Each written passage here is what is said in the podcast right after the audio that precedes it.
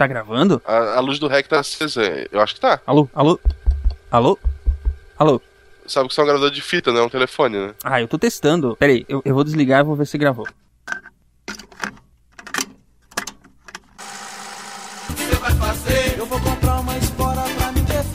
Olá, amigo ouvinte! Aqui é seu radialista favorito, destruidor de corações, Marcelo de Matos. Destruidor de corações. Quem disse que você é radialista, cara? O gravador é meu. Mas a fita é minha. É virgem? Não, essa fita eu tinha gravado umas músicas de rádio aí, mas superei, passou. Hum, a gente podia contar umas piadas, né? Eu podia cantar, né? Tipo, é primavera, te Não, amo. não, não, não. Não me faça passar por isso. Pera aí, eu vou parar a gravação.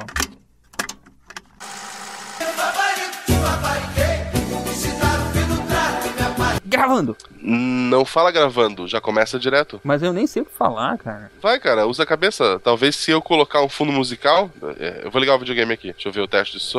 Aí com a música tu fala. Hum, tá, tá bom, mas, eu, mas fala o quê? Cara, eu vou desligar. Quando eu ligar novamente, vou botar uma musiquinha, coloca teu coração pra fora, fala aquilo que você gostaria de dizer. Sei lá, ah, se tu tivesse poder de alcançar milhares de pessoas, o que você falaria? Hum, se eu pudesse alcançar milhões de pessoas, o que eu diria?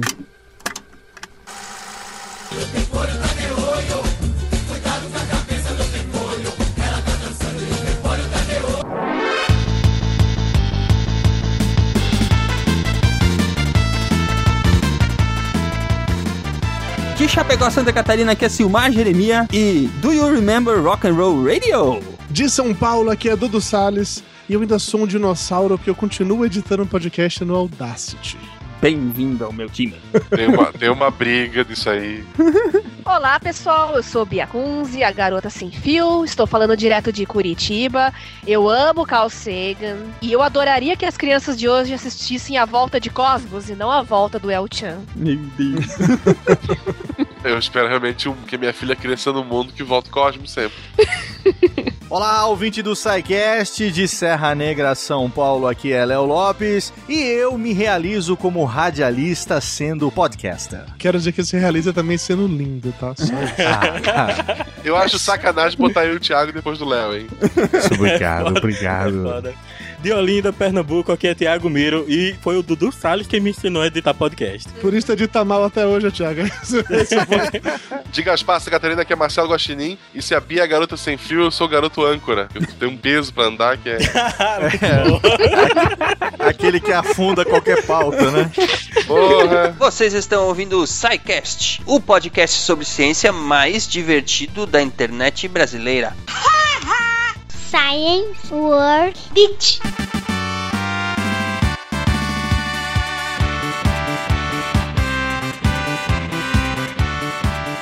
Bem-vindos à diretoria, sessão de recadinhos do SciCast, um oferecimento da Seagate, criando espaço para a experiência humana. Eu sou o Silmar. E eu sou a Jujuba. Bem-vinda, Jujuba, à sessão de recadinhos do programa de aniversário do SciCast. Oh, Parabéns a você, né? vai ter bolo? Sempre, só que não. Opa! como, como assim? O bolo é uma Tá mentira. me falando que o bolo é uma mentira é agora. Mentira, Ah. cara. É isso aí. Passando as referências apertadas, entendedores entenderão. Ah, ah, ah. Diga para os nossos ouvintes rapidamente, Jujuba, quais são as nossas redes sociais. Facebook, Twitter, Instagram, barra SciCast Podcast. Ah, e-mail, contato, arroba scicast.com.br. E a melhor forma de enviar sua dúvida, crítica ou elogio é através dos formulários de contato do site. Dá uma olhadinha lá no menu. É isso aí. Não fica mais bonito na voz dela, gente? Tá, eu acho que você podia acelerar. Eu acho que você podia acelerar, sabe? Podia, tipo aquela né? coisa de final de. Final de Tipo. É, a partir sintomas. Blá, blá, blá, blá, blá. tic-teco. É, tipo tic-teco. Isso. É, não, é, pra deixar, tipo, bem rápido. É, vamos lá. Então, semana de aniversário, hoje esse programa está especialíssimo. Contamos a Sim. história do podcast eh, com a participação de nomes importantíssimos para a história do podcast no Brasil. Tem o Léo Lopes, tem a Bia Kunze, tem o querido prefeito da internet, o Thiago Miro, né? E vários recadinhos dos nossos amigos aí pela Podosfera que nos prestigiaram neste dia. Fica o nosso agradecimento especial para todos os nossos ouvintes e tem outros recadinhos espalhados aí pelo programa que vocês vão gostar. Nós vamos Sim. não vamos perder muito tempo com isso. Vamos diretamente aos nossos anunciantes. Hoje nós temos para dizer que o Deezer, lembram do Deezer? Nosso Uh, parceiro para as playlists Deezer. do SciCast? Sim. Que aliás a galera tá adorando. Tá adorando. O Deezer agora passa a suportar podcasts, minha gente. Olha Ah, Que meu foda! Deus. é isso aí, gente. A Deezer vai ser a primeira plataforma aqui no Brasil a colocar podcasts pra vocês ouvirem. É isso aí. É um presentinho também, é aniversário do SciCast e a Deezer tá Sidecast não colocando dá aí. ponto sem nó, né, gente? Vamos atrás de um É. ótimo parceiro aí. e a plataforma do Deezer, então, tanto o browser quanto o móvel, né? Ele passa a suportar podcasts. Você pode assinar os seus podcasts preferidos através do Deezer, sincronizar para ouvir offline, além, é claro, de toda aquela gama gigantesca de músicas bacanas que vocês podem acessar lá através do Deezer e das playlists que o SciCast disponibiliza lá para vocês. Sim, é isso aí, galera. Aproveita bastante o Flow, os nossos podcasts, as nossas playlists lindas e maravilhosas. Aliás, a desse episódio vai ficar show, hein? Show de bola, hein? aquele esse começo, certeza que vai ser um sucesso. Tenho certeza que o pessoal vai adorar. É isso aí, então busquem lá no Deezer.com, baixem os aplicativos e se divirtam imensamente com esta novidade. Deezer suportando agora podcasts. É isso aí. E assinem o SciCast, gente, por favor. né? SciCast, óbvio, óbvio, óbvio. Isso não precisa nem falar, né, Juliana? Ah, Muito bem, queridos ouvintes, para os que estão na maratona buscando infinitas referências àquele filme Prometheus, maldito, pô, seu mar, tadinho. para participar des- ah, da ação para ganhar as caixinhas de aniversário do SciCast, né? Lembrando que vocês têm, são Uhum. cinco caixinhas, para os cinco primeiros ou para os que mandarem mais referências ao filme Prometheus em todos os episódios já publicados do SciCast, inclusive neste, Uhum. né? Este, no caso, é o último episódio para participar dessa promoção. Valem as participações enviadas até hoje à meia-noite, sexta-feira, 30 de outubro de 2015, à meia-noite. E Vocês têm para mandar as últimas referências. Peraí, então essa referência que você fez de Prometheus agora também conta. Conta, E a que eu falei agora de Prometheus também conta. conta, E se eu falar Prometheus de novo, vai contar. conta. Tá, então tá. Só pra saber. E também todas as que aparecerem durante o episódio. Sim. Muito bem, gente, é isso aí. As recadinhos de hoje são esses, bem rápido. Vamos ao episódio, porque ele é marcante, ele é importante para todos nós. E, enfim, parabéns a não só as pessoas que fazem o SciCast, mas a todos que curtem o SciCast, a todos que acompanham o SciCast. O SciCast não é só nosso, o SciCast é principalmente de todos que gostam dele, que ouvem e que prestigiam o trabalho que a gente faz. Se você quer colaborar financeiramente para a manutenção do SciCast no ar, vocês têm aí os programas de patronato, Patreon, PagSeguro e os anúncios através da agência Protons. Entrem em contato, os links estão aí no site. E sem mais delongas, né, Juliana, vamos ao episódio de hoje. É isso aí, vamos porque tá muito lindo. Tá muito legal. Eu, eu tô emocionada. É isso aí, gente. Feliz aniversário para todo mundo, não só pra gente. Um abração e nos vemos logo mais. Até. Mas peraí, o bolo. Não, não vai ter bolo mesmo, é isso que você tá me O falando. bolo é então. uma mentira. Ô, Silmar. Alguém podia mandar um bolo pra gente, né? Eu, eu, eu acho. Gente, tô aceitando o bolo, então.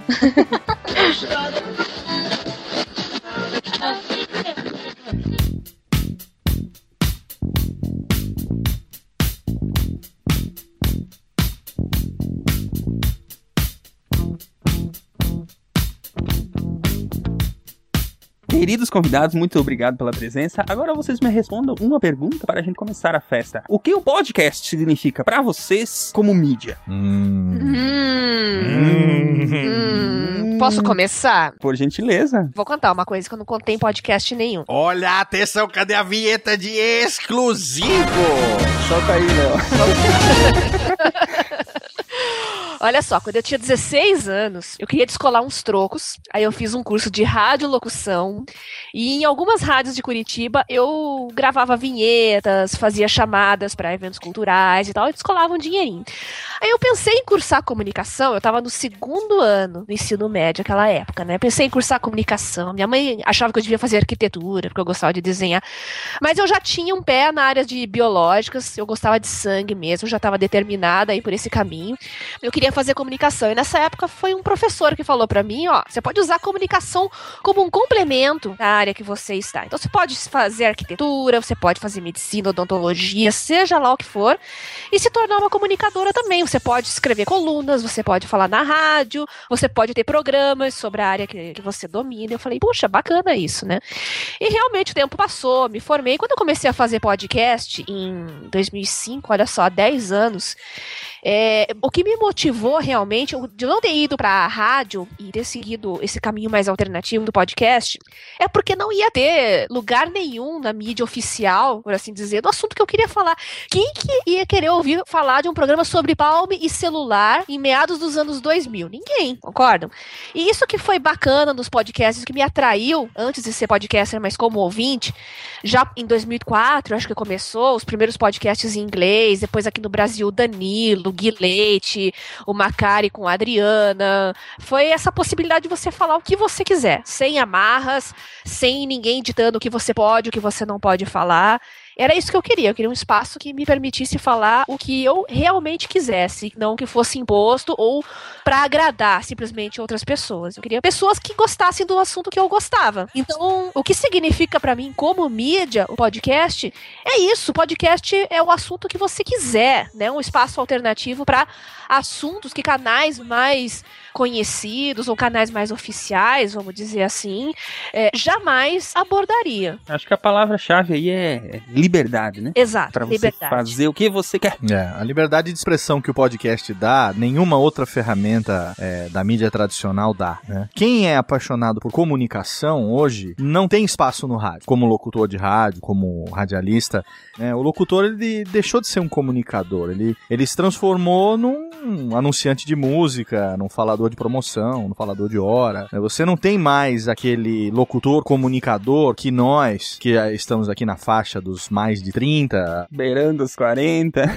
a gente tá aqui nessa faixa, né? Quem principalmente ouviu rádio AM quando criança, é, independente da região do país onde morava, deve ter uma referência de locutor comunicador, que é aquele cara que acordava de manhã, falava com a dona de casa que tava fazendo café, falava com o zelador que tinha acabado de chegar no prédio. O cara, ele falava o tempo todo, né? E esse cara podia até mudar de emissora, que ele levava o público junto com ele. E o podcast, ele traz pra gente a possibilidade, como a Bia disse, com muita propriedade, de você se expressar sem, sem censura, sem limite, sem ficar se preocupando com o que pode, o que não pode, o que vai dar audiência, o que não vai dar. E aqui eu aproveito pra emendar a minha resposta à, à- pergunta, né? Pra mim, podcast como mídia significa a minha oportunidade de me expressar livremente. É, o podcast, como eu disse na abertura, ele é a ferramenta que hoje me possibilita, como radialista, que me tornei tardiamente aos 30 anos, me expressar da maneira como eu queria é, para um público que se interessa pelo, pelo jeito de fazer, pela maneira de fazer. Tanto é que eu emulo o rádio no podcast, fazendo ao vivo, fazendo com vinheta, fazendo com trilhazinha, sem edição e tal, em tempo real. E se diverte, né? Exato, cara. É minha. é- entendeu? É, é um ato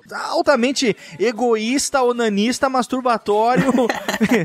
Porque, entendeu? É, é o meu prazer de fazer aquilo ali ao vivo e me jogar na, na, na fogueira a cada programa e trabalhar o improviso, trabalhar. Todo mundo que tá aqui já gravou comigo em alguma oportunidade, então sabe como isso pra mim é, é, é importante. Tirando o fato, é claro, de que hoje o podcast é o meu meio de vida, é a, a minha fonte de sustento, é a minha carreira, é a minha empresa, mas como mídia é uma ferramenta de distribuição de áudio que tem tantas possibilidades ainda inexploradas. Tem. A gente mal tá arranhando a casca dessa mídia, né? É verdade. A gente tá longe. 2015 tem sido um ano fenomenal pro podcast. Mas a gente ainda tá longe do que pode vir a ser. E eu tenho certeza que eu ainda vou trabalhar com isso e ver a- as possibilidades que vão se desdobrar durante muitos anos. É uma mídia muito flexível. Sim, e por causa exatamente dessa liberdade, Sim. é, tem a chance ali de aparecer coisas que ninguém imagina Sim, hoje. Fora que é uma puta de uma cachaça essa bosta, né? É verdade. Quanto mais você se fode, mais você quer fazer É essa verdade, merda. É, é o que tu falou ali, ah, porque ah, eu vivo hoje do podcast, mas tu não vive do teu podcast exatamente. Acho que tu, Não. O Radiofobia, ele é, a tua, é o teu hobby, é a tua diversão. Na verdade, o Radiofobia, ele é mais que o meu hobby, porque quando você faz uma coisa é, há sete anos, ininterruptamente, sem falhar uma semana, Sim. uma coisa que você se dedica tanto assim, deixou de ser hobby há muito tempo, né? eu, a- É, eu verdade. acho que, né, o hobby é uma coisa, como diria a Carla Pérez, que você põe quando sai do banho de vez em quando. Ah, não, mas a, a ideia é assim, no sentido de tu, tu não grava porque tu é obrigado a fazer um toda semana. Não, não. Obrigação é uma coisa que eu nunca me permiti. Eu já disse isso e repito: o dia que eu acordar e falar, caralho, que bosta, tem que gravar o Radiofobia dessa semana, é o dia que eu paro. Quando eu era criança, eu escutava muito rádio, sim. Eu não escutava tanto rádio AM quanto quanto o Léo, porque não é que não tinha rádio AM em Amargosa. Ah, Tinha, é óbvio. Mas não era um costume na minha casa, assim. Meu pai sempre curtiu muito é, música sertaneja ou Luiz Gonzaga, então eu- normalmente eu cresci escutando os discos dele. Eu raramente escutava rádio realmente. Eu passei a escutar rádio com com uma frequência maior quando eu me mudei pra Salvador. E eu já era adolescente e era aquela coisa de estar tá indo, voltando da escola, da faculdade, escutando rádio. É, eu lembro que eu adorava o fato que eu estudava pela manhã, e na hora que eu tava saindo de casa, de, de casa não, desculpa, da faculdade, pra voltar pra casa pro almoço, tava passando pânico. E eu ia escutando pânico todo dia e eu achava muito foda, assim. E na época ainda tinha Jovem Pan em Salvador. Não sei nem se tem Jovem Pan em Salvador hoje em dia ainda não, porque parou depois de um tempo. E eu achava muito legal, mas pra mim era algo totalmente, sei lá, fora da realidade. Eu jamais imaginei na minha vida que eu faria um- um- alguma coisa assim relacionada com áudio. Desempregado, meio com a mão na frente e outra atrás, e rolou um momento específico em que tinha uma rádio comunitária lá na cidade que meus primos tomavam conta. E eu comecei a trabalhar nessa rádio comunitária. E, teoricamente, eu era, eu cuidava do, de fazer a escala dos locutores. Então, não era locutor, não tinha voz pra ser locutor, é óbvio, né? Com voz de gordo, né? Não, não vai. Pois é, não, não rolava. Ainda mais aquele esquema de rádio, que era mais esquemão de rádio AM mesmo. Aquele tipo de programação típica de rádio AM mesmo. Como é que era, Dudu? Era em Amargosa, nove da manhã. A rádio da cidade Jardim. Amargosa FM, a rádio da cidade Jardim, começando agora a programação da manhã. E aí teve um, teve um dado momento, né, que eu consegui convencer as pessoas a me deixarem montar alguns programas que fugiam daquele formato padrão de rádio que era, sei lá, a- aquela manhã animada, que era tocando os, os sucessos e atendendo eh, ligação. Deve ser típico rádio de interior mesmo, né? Dudu? Sim, ou então à noite com aquela, aquele locutor com aquela voz melosa Ah. e lendo cartas de amor e tal. Amargosa is back again. Amargosa by night, by night. E aí eu consegui convencer eles a me deixarem fazer um programa de rock and roll. E é óbvio que a rádio não tinha nenhum material de rock and roll, é óbvio que não tinha, né? Então eu levava os meus CDs pra, pra rádio pra poder tocar. E eu não, assim, nenhum locutor da rádio entendia porra nenhuma de rock and roll. Então era eu que fazia o programa, mas assim eu fazia daquela coisa mais engessada possível, né? aquela coisa assim, você ouviu agora tal coisa de tal banda e pronto, e curtia pra outra, entendeu? Eu demorei um pouco pra ir me soltando, assim. E não sei se em algum momento alguém realmente escutava aquela porra daquele programa, não, porque diferente de podcast não tinha download pra eu ver. Então eu não Claro. sei se as pessoas escutavam ou não escutavam. Então tinha o melhor horário, né? Era madrugada, é isso? Não, era 9 horas da noite, era a hora da novela. Pior ainda, Eita, ninguém ouve nós. rádio nessa hora. Nossa. Cara. Ninguém ouve rádio nessa hora. E aí eu ficava lá fazendo meu programa de rock, tocava minhas músicas e tal. Era eu sozinho na rádio, a, a- controlava a mesa inteira, eu já tinha aprendido a mexer na mesa de som naquela época. Eu achava aquela parada muito foda. Mas quando acabou aquela experiência, pra mim tinha morrido ali. Em nenhum momento eu achei que eu teria aquela possibilidade de voltar a mexer com áudio. Cara, basicamente porque eu com certeza não iria virar radialista, com certeza não tinha voz pra ser locutor, e com certeza eu não iria voltar no Aranha Amargosa pra trabalhar naquela rádio. Então eu sabia que minha história tinha acabado ali. Quando o podcast surgiu, mesmo fazendo algo diferente, bem diferente do que era o meu programa lá de rock, foi legal eu ficar juntando várias referências que eu tinha de rádio, de, de áudio, e juntar tudo isso no que eu queria fazer. E foi uma parada bem natural, assim, pra mim.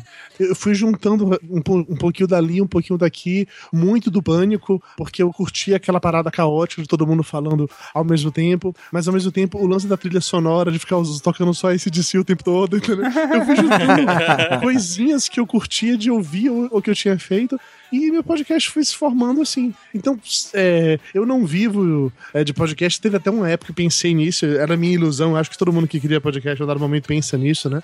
Eu não vivo, não tenho mais nenhuma ilusão de que eu vou viver disso algum dia. Mas eu não consigo parar de fazer porque me diverte. E olha que eu já pensei várias vezes em parar de fazer. No Ó a último ano, cachaça aí, não. Ó a cachaça. Então, mas vocês que são professores vão entender isso também. Eu sinto falta de dar aula até hoje. Na, eu fui Sim. professor Sim. durante 10 anos, sinto falta até hoje de dar aula. Acho que se eu parar Sim. de fazer podcast, eu sentiria muita falta também, sacou? We gonna take you back in the, Assim, eu sou o caçula daqui, né? Tanto Não, não é não. O, caçu- o caçula sou eu. Ah, bonitinho, bonitinho. tique, tique, tique. tanto em faixa etária quanto em produção de podcast, né? Com exceção do SciCast, que começou um pouco depois, mas, como já de todos os convidados aqui, eu sou o caçula também. E eu cresci no local onde imperavam as rádios FM, né? Então era basicamente o que o Lopes falou. Era, era o cara que só apresentava música e falava anúncio, né? Eu não tive a cultura do rádio, Nem infelizmente. reclama muito que você tinha emoção pra ouvir, cara. Ah, cara. Olha o estereótipo, olha o estereótipo piscando. Alerta estereótipo, põe aí. É, porque todo nordestino ouve o moção, né? Tá certo. Eu- e eu tô aqui pela cota do nordestino, né? E quando, quando eu descobri o podcast, cara, eu tive uma ligação fortíssima com ele, cara. Eu não, não sei explicar. Eu sei que é, no final de 2009, um colega meu que insistia pra caralho pra eu ouvir, ele vivia me contando histórias do Nerdcast. Aí eu ouvi aquele episódio lá de carnaval e eu, eu ri tanto, porra, junto com meu sobrinho ouvindo e saí baixando tudo pra ouvir tudo em sequência. Aí dali foi Rapadura Cast, Zilla Cast. E eu fiquei tão apaixonado por esse negócio que depois, né, estudando um pouco mais, é, me remetia a, por exemplo, meu avô, que sempre estava com um radinho ouvindo, então eu imagino que provavelmente ele estava ouvindo rádio AM naquela época, os programas que ele ouvia todo dia, que eu daí parti, cara, eu vou criar um podcast também, cara, porque eu tenho, eu tenho algo a falar e, e me parece que é fácil, né? Parece que é fácil fazer. O Azila Cast me passou a ideia de que era algo fácil de fazer e eu parti pra isso, cara. O podcast pra mim, hoje em dia, assim como pro Léo também, significa o meu meio de vida, cara. Eu sou, eu sou literalmente apaixonado pela mídia. Eu lembro, eu tava jogando RPG, sei lá, não lembro que idade eu tinha, mas era menor de idade. E um amigo meu que tinha voltado dos Estados Unidos trouxe um iPhone, eu acho que era o primeiro e tal. E daí a primeira coisa que quem compra um iPhone faz é mostrar aquele jogo da, da bolinha, sabe? Que podia usar o acelerômetro ali. E daí eu fiquei mexendo com o celular, e daí entrei na parte de música, e ele não tinha música, ele tinha Nerdcast. E daí eu perguntei, cara, o que, que, que é isso, né? Aí ele falou, ah, é um podcast, gente fala disso, disso, daquilo. Aí eu ouvi um pedaço, acho que foi o do uma entrevista com o Yabu, porque eu gostava, eu lembrava do Combo Ranger, né? E daí eu disse, pô, não, vou, vou baixar isso aí e tal. Aí comecei a ouvir no computador, comprei um MP3 player da Foston ridículo. Eu já tive um. É, cabia um programa do Nerdcast. 128 mega. É, baixava, passava o podcast ali, ia pro, pra escola ouvindo, voltava e apagava, baixava outro. E eu fiz a maratona assim, sabe? Todos os Nerdcasts, na época era um pouco, era dois dígitos só. Aí fui atrás de, de rapadura, do download. A minha primeira decepção amorosa foi o fim do download. E, sabe, vários podcasts assim, né, pô, eu, eu quero fazer parte disso, sabe? Eu gosto disso. Aí tentei, quando eu morava na, outra casa de Floripa, gravar com o pessoal que era um, queriam fazer um podcast de anime, que foi até o terceiro episódio só. Só que a minha conexão era muito ruim, saiu muito chiado, acabou não, não ficando uma porcaria por causa de mim. Aí só quando eu mudei de cidade, uma, uma internet melhor e tal, eu fui atrás, comecei com um podcast de videogame e fui indo atrás disso sempre como hobby, me focando, estudando e tal. Não, eu quero só para me divertir, eu quero fazer aquilo que eu quero passar essa alegria pros outros que eu recebi por tanto tempo do- dos podcasts que eu gostava. né? E eu lembro até que o primeiro podcast maior que eu participei por, por mais tempo, a gente só fez uma reunião um dia com um monte de outros podcasts menores de, de videogame. E daí, como eu era mais novo, começaram a pegar no meu pé: ah, por que, que tu tá aqui? Tu acha que vai ganhar dinheiro e não sei o quê, papá, papá. Eu falei: não, assim, eu tô aqui porque eu sonho um dia gravar com o Jovem Nerd. Só isso que eu quero e eu posso me aposentar. E riram, gargalharam, sabe? Não, é um absurdo, nunca vai conseguir gravar com ele e não sei o quê. E esse ano, graças ao SciCast, ele veio, gravou um SciCast com a gente, né? Aí agora você tá lá é, sambando na cara do Zé Calcado. Cara, né? eu, eu pensei assim, velho, onde, onde vocês estão agora, sabe? Pra- Não, não, não, não, pera aí. Eu- eu- Não. A pergunta é outra. A pergunta é outra. O que, que você tá fazendo aqui? Vocês acham que foi fácil não deixar ele se aposentar, gente? Ele queria parar depois disso. É porque eu tinha uma meta, aí eu dobrei essa meta agora. o legal de, de gravar podcast, o Simar pega no meu pé que toda semana eu tô num SciCast e em outro podcast qualquer. Mas isso, isso você sabe que é Escola Dudu Salles Arroz de Festa Podcastal, É né? isso aí, cara. Dudu faz Salles, parte. aliás, foi, já foi muito mais arroz de festa do que é hoje, hein? Sabe por quê, velho? Porque a vida, essa vadia, Essa vadia. Essa filha da nos faz trabalhar, entendeu? A gente tem que trabalhar. E podcast não paga faxineira, né? E E pra mim é isso, podcast é isso. É uma, uma maneira que eu me divirto, eu escuto, pelo menos, eu assino 15 feeds, volta e meia eu não consigo ouvir todos, né? Mas tá baixado, tá lá, um dia eu posso ouvir. E eu gosto muito de estar consumindo essa, essa mídia, eu gosto de estar gravando, de ouvir o feedback. Tem gente pegando pé, nossa, tu escuta o podcast que tu gravou? Pô, é claro, sabe? Não é. É, ver onde eu errei, o que eu podia ter feito, ou mesmo me divertir de alguma coisa que eu não lembro, que, que, eu, que eu falei. Então, para mim, é uma diversão e é, uma, e é principalmente uma diversão que eu tô levando para outras pessoas. E sabe outra coisa que eu acho que todos aqui daí vão passar? É, é, é você tentar mensurar na sua cabeça que tem milhares de pessoas lhe ouvindo das mais diversas formas possíveis, no ônibus. É, eu já vi depoimento de gente que ouve podcast até em motel, pô. Quê? Não é uma boa, não é um bom dinheiro investir pra ir lá ouvir podcast, cara. Meu Cara, Deus. mas tem, tem.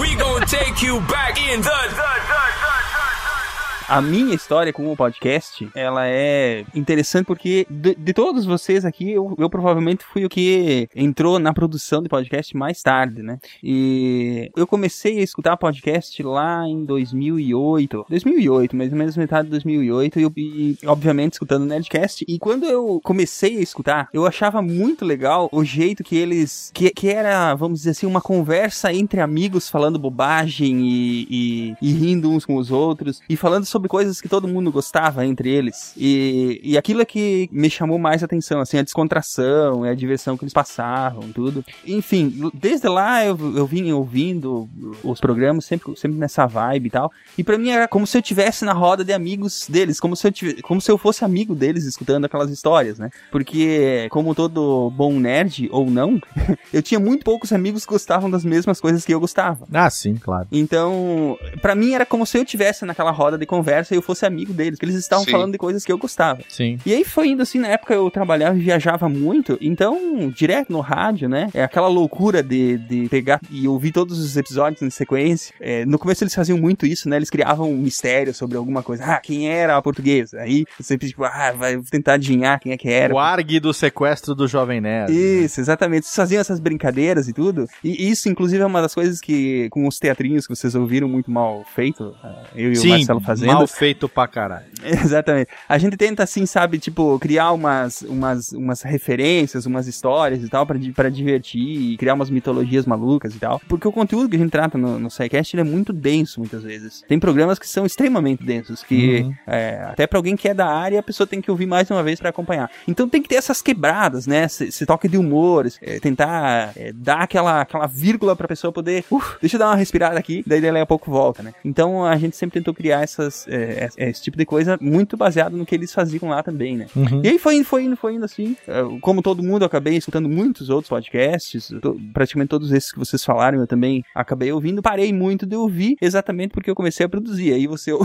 você produz podcast ou você ouve podcast, né? Silmar, eu acredito que esse tipo de envolvimento ocorre porque, salvo raríssimas exceções, todo mundo que tá ali na frente do, do microfone é extremamente amador, né? Praticamente não Sim, saber sim, o que sim. fazer com ele. Então, quando você ouve os caras lá descontraídos, se divertindo, você se sente ali junto, pô. Sim, Aí você pensa, sim. eu poderia estar ali no meio normalmente. Sim, de boa contando as minhas histórias. Quando o Jovem Nerd anunciou que ele ia largar o emprego, se mudar pra Curitiba, sabe, se dedicar ao projeto, eu, como amigo dele, disse, cara, tu tá fazendo merda.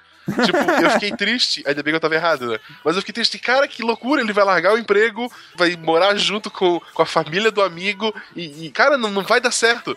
tipo, eu, graças a Deus, eu estava errado, É. né? Ele não. E aí eu, eu tive contato com muito material, assim, sempre- mas sempre nessa vibe, né? Não tinha, não tinha muito tempo, até porque é, o meu trabalho exigia que eu viajasse e tal. Mas sempre, sempre tive aquela vontade, assim, de tipo, ah, putz, você podia fazer alguma coisa, podia fazer alguma coisa e tal. E aí eu acho que foi em 2000 e, 2000, e- 2012, 2013, não vou lembrar agora. É, muito inspirado pelo que eu tinha visto a Bia fazer, que a Bia teve uma época que gravava podcast no carro, né, Bia? É, eu comecei a gravar um projetinho pessoal chamado 5 Minutos na Estrada, que eu gravava o trajeto que eu fazia de casa pro trabalho, depois editava um pouquinho, colocava uma trilha, pra tentar aprender como é que era o processo de edição, pra te- tent- tentar aprender como é que era o ferramental que tinha que ter pra gravar a tua voz e tal, com alguma qualidade e tal. E acho que isso aí durou o quê? Uns, mais ou menos uns 4, 5 meses. E muito por causa disso também, eu também comecei a escrever lá no meio beat e tal. Acabou, acabei conhecendo outras pessoas e surgiu desse, desse, desse emaranhado aí surgiram, surgiu a possibilidade de juntar então amigos pra fazer um programa que tivesse os amigos falando sobre alguma coisa, né? E daí foi isso que virou o SciCast no começo. Mas a ideia do podcast, pra mim, sempre foi essa, assim, duas coisas. A liberdade de poder fazer sem ninguém tentar controlando o que você vai falar ou deixar de falar, ou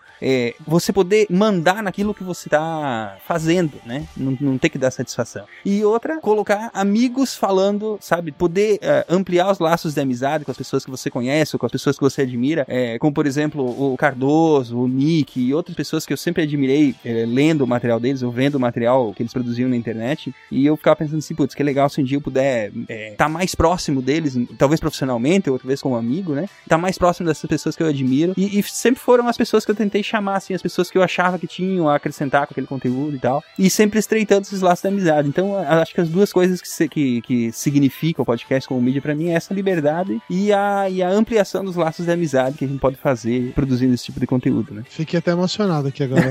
É, chorei, chorei. A Podosfera é uma rede social. É, falando sério também. É, a primeira.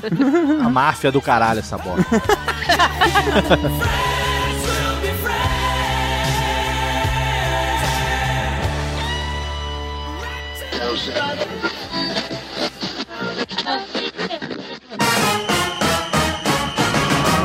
Olá, turminha do SciCast, aqui é o Afonso Solano, lá do Matando Robô Gigante, do grupo Jovem Nerd, autor da série Espadachim de Carvão, Malabarista, Stripper, Magic Mike. Nos fins de semana, estou aqui para dizer a vocês que a mídia podcast, ela é saborosa, ela é sensacional, há uma dedicação, pelo menos eu sempre enxerguei assim, de quem ouve, de selecionar, de buscar. É uma escolha muito pessoal de qual podcast você vai assinar e vai seguir e vai baixar e vai acompanhar do que simplesmente você ligar numa rádio e ouvir o que está já passando ali, que alguém escolheu para você e sempre conversou muito comigo, por isso que comecei a mexer com isso muitos anos atrás.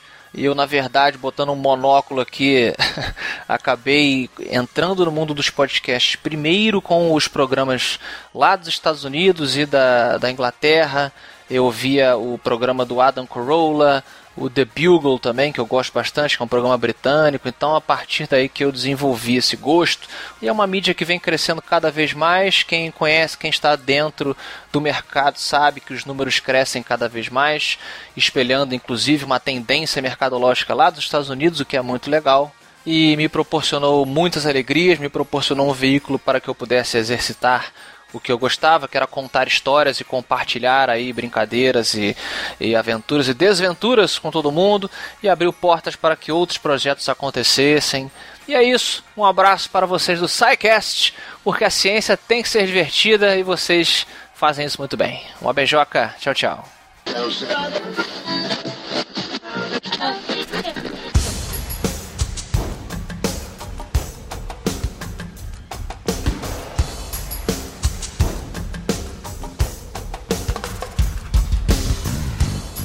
Então, só que o podcast não começou do nada, né? Ele começou de algum lugar. Como tudo, é história. Vamos falar um pouquinho da história do podcast. Marcelo, como é que começou gravação de áudio? Depois teve o rádio, né? A invenção do rádio, que são as origens, são as nossas raízes. As raízes do podcast estão lá longe. Como é que a gente começa essa história? Então, assim, primeiro o registro de, de música, ele era escrito, ele não, não tinha como ser gravado, né? Então, ah, os primeiros registros que tu tem é, de música era papel, numa pedra, e sei lá. A reprodução realmente automática de música, ela começou no século IX, né, depois de Cristo. Você vê que é engraçado isso, né? A notação musical antes de poder ser gravado, porque a notação da música ela só te dá uma noção do que, que é que você tem que tocar, mas a interpretação ela sempre era diferente, né? Imagina, você não tinha como comparar a obra original do cara. O cara tinha escrito a música Sim. e ele tocou e tipo o próximo que ia tocar com certeza ia fazer a interpretação dele daquela música, né? Num baile era axé, no era funk, era a mesma música que ela tocando.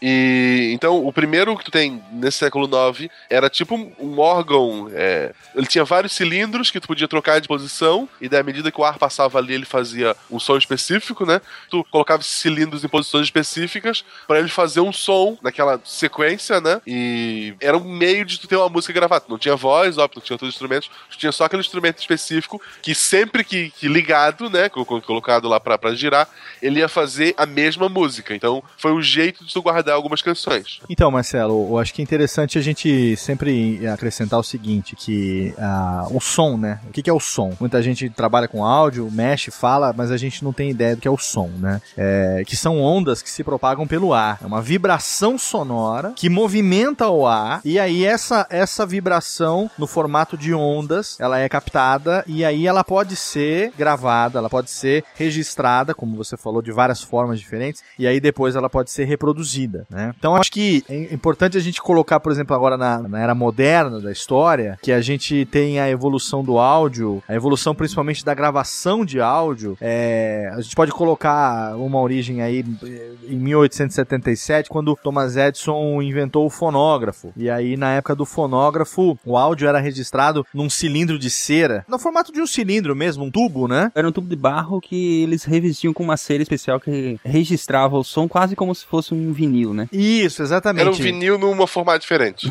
Basicamente. Isso, é. exatamente. Ele era no formato cilíndrico e o princípio era exatamente esse, quer dizer, a onda ela vibrava, ela fazia vibrar uma película dentro do, no caso do fonógrafo, que ele tinha a função de gravação, né? E também depois tinha a função de reprodução. Então o ar, à medida que ele se movimenta, ele faz com que a agulha registre esse movimento no formato de ondas e ele pode ser é, gravado, no caso do fonógrafo, nesse cilindro, e depois esse mesmíssimo, mesmíssimo método, ele foi evoluindo simplesmente é, mudando de mídia. Então, o método que a gente utiliza de gravação de áudio hoje, na verdade, ele segue os princípios dos métodos dos primórdios da captação de áudio, só que a mídia é que mudou. Então, depois do fonógrafo, você teve é, o gramofone, aí nos anos 30 você teve a invenção da fita magnética, nos anos 40, 1940, surgiu o disco de vinil. E tem gente que tá até lá até hoje. tem gente que parou no vinil. Exatamente. Mas a gente teve variações, teve, né, ó, 78 rotações, uma série de, de, de variações até chegar no vinil nos anos 40. E aí depois, nos anos 60, mais precisamente 1963, a gente chegou na fita cassete, que é uma miniaturização da fita magnética que foi criada nos anos 30. Mas todos esses métodos, eles seguem o mesmo princípio, né? Ah, você tem uma, um método de captar a onda sonora, essa vibração sonora, ela é registrada numa mídia diferente, né? E aí a gente teve uma evolução, a gente teve um jump é, a partir dos anos 80, quando foi inventado o método de codificação desse áudio físico, até então analógico, para os formatos digitais. O primeiro que surgiu foi o CD em 82, depois a gente teve o MD, o mini disc em 92, e a gente teve agora mais, bem mais recentemente, em 93, o surgimento do formato MP3. E é importante dizer que todos esses formatos digitais, é, essa codificação do áudio no formato digital, digital, ela já tinha sido desenvolvida pela Sony e pela Philips no início da década de 70, né? E, através de uma tecnologia chamada PCM, que é uma sigla para Pulse Code Modulation. E esse PCM, qual é o princípio dele, né? O áudio, ele é transformado numa série de amostras digitais. Cada uma dessas amostras, ela tem uma amplitude. Então, por exemplo, no CD, a gente tem 4, é, 44.100 amostras por segundo, que é o que a gente chama de 44.100 Hz ou 44.1 kHz, numa amplitude de 16 bits, ou seja, são 65 mil valores diferentes. Então aí você vê hoje, quando você grava o podcast, você tem várias maneiras de exportar esse arquivo, né? Você tem a frequência e você tem a amplitude. Então você tem 44.100, aí você tem 48 mil, isso vai 96 mil, isso vai é, dobrando, isso vai dobrando numa, numa progressão aritmética, isso vai dobrando e você vai tendo várias maneiras com que quanto maior isso, isso for, maior vai ser a fidelidade do que você vai ter do áudio original que foi captado. Só pra acrescentar, Léo, esses valores que você sugeriu pro formato PCM, né? Que é o formato que, aliás, é registrado no CD, né? É, ele não é aleatório. Ele, ele foi, como tu falou bem, né? Pesquisado lá nos anos 70. E a fórmula matemática desse formato, ela representa com exatidão o que é a música no formato analógico, tá? Exatamente. Então, é, Exatamente. é, matematicamente é a representação perfeita do som, o que tá acontecendo ali. Exatamente, porque você teve que, de uma certa forma, por isso que muitas vezes os puristas, que a gente tava brincando até agora do vinil e tal, mas existe uma razão por trás disso, é que o som registrado em mídia analógica, é, ele é muito mais fiel, ele é- a chance dele ser fiel ao áudio original é até maior do que a mídia digital, dependendo da maneira como a, a- a mídia digital foi gravada. né? Então, a partir do momento que você é, tem o PCM, por exemplo, exemplo, que é o áudio do CD, né? É, e você passa pro MP3, que é um áudio comprimido, Você tem uma perda, né? você tem uma perda. Então, você tem uma, uma passa a ter uma diferença do registro digital. Então, você tem hoje formatos, por exemplo, de mídia digital sem compressão, que são basicamente os formatos .wave, Que o pessoal chama tecnicamente como lossless, né? Os formatos, é, formatos sem perda. Então, mas o FLAC, ele pode ser lossless também, mas ele não é sem compressão. Ele é comprimido, mas é lossless, né? comprimido sem perdas. Então você tem três tipos de formato. Você tem o sem compressão, que é o Wave e o AIF. O AIF é proprietário do, do Mac e o Wave é do Windows, né? É do PC, no caso. Você tem eles então sem compressão. Então, por exemplo, 40 minutos de áudio em Wave tem o mesmo tamanho que 40 minutos de silêncio. Exatamente. Por quê? Tanto o áudio quanto a ausência dele são considerados como bits de Sim, dados. porque ele vai, ele vai registrar, é, como tu falou lá, né? Todas essas, essas informações da presença ou não de áudio, ela é registrada igual. Ela ocupa espaço igual. Exatamente. Aí você tem os formatos lossless, que o maior exemplo deles é o FLAC, que são áudios comprimidos, mas sem perdas. Por que, que eles não têm perdas? Porque eles desconsideram o silêncio, então eles apenas eliminam o silêncio e você comprime só o que é dado. Então você não tem perda, porque o silêncio ele é desconsiderado. Aí você não tem o mesmo tamanho de áudio, ele é comprimido, mas ele não tem perda na qualidade sonora. E depois você tem os outros formatos como o AC e o MP3, que é o nosso tão conhecido e querido MP3, que são os formatos comprimidos e com perdas. E aí a perda onde que tá? A perda tá em que no, na compressão, o processo de compressão, ele elimina frequências que não são geralmente é, compreendidas ou percebidas pelo ouvido humano. E aí, é claro que ouvidos mais apurados, pessoas, né, com audição plena e, e- e, assim, pessoas que estão acostumadas com áudio é, de, de alta definição, percebem essa diferença. Pessoas que têm ouvido treinado percebem essa diferença. Mas, é, geralmente, você tem ali no MP3 uma redução de frequências ou muito baixas, que é a frequência grave, ou muito altas, que é a frequência aguda, né?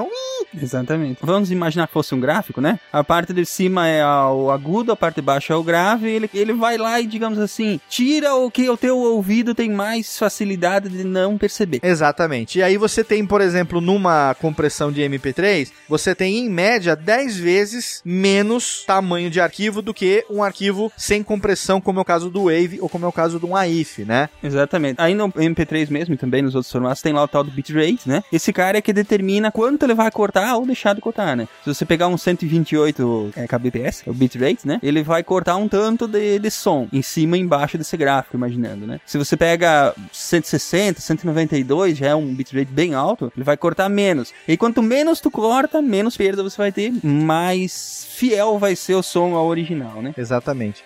We gonna take you back in the, the, the, the, Se vocês concordarem, eu acho que a gente podia ir pra falar um pouquinho sobre o rádio. O rádio, olha aqui. Como é que ele foi se integrando à sociedade como forma de comunicação? Perfeitamente. Léo, o Bia, você- eu sei que vocês são mais chegados nessa mídia. É, vocês querem falar um pouquinho sobre isso? Então, pra gente falar um pouco sobre a história do rádio, a gente tá falando da história da radiodifusão. Então, a radiodifusão, por princípio, é ah, o sinal sonoro que é captado e distribuído através de meio físico, né? Então, você tem um primeiro, uma primeira origem lá em 1863. A gente tem o James Clerk Maxwell, que era um professor de física experimental da Universidade de Cambridge, na Inglaterra, que ele teoricamente demonstrou, naquela época, a existência de ondas eletromagnéticas. E isso foi o início de tudo, isso foi o princípio de tudo, né?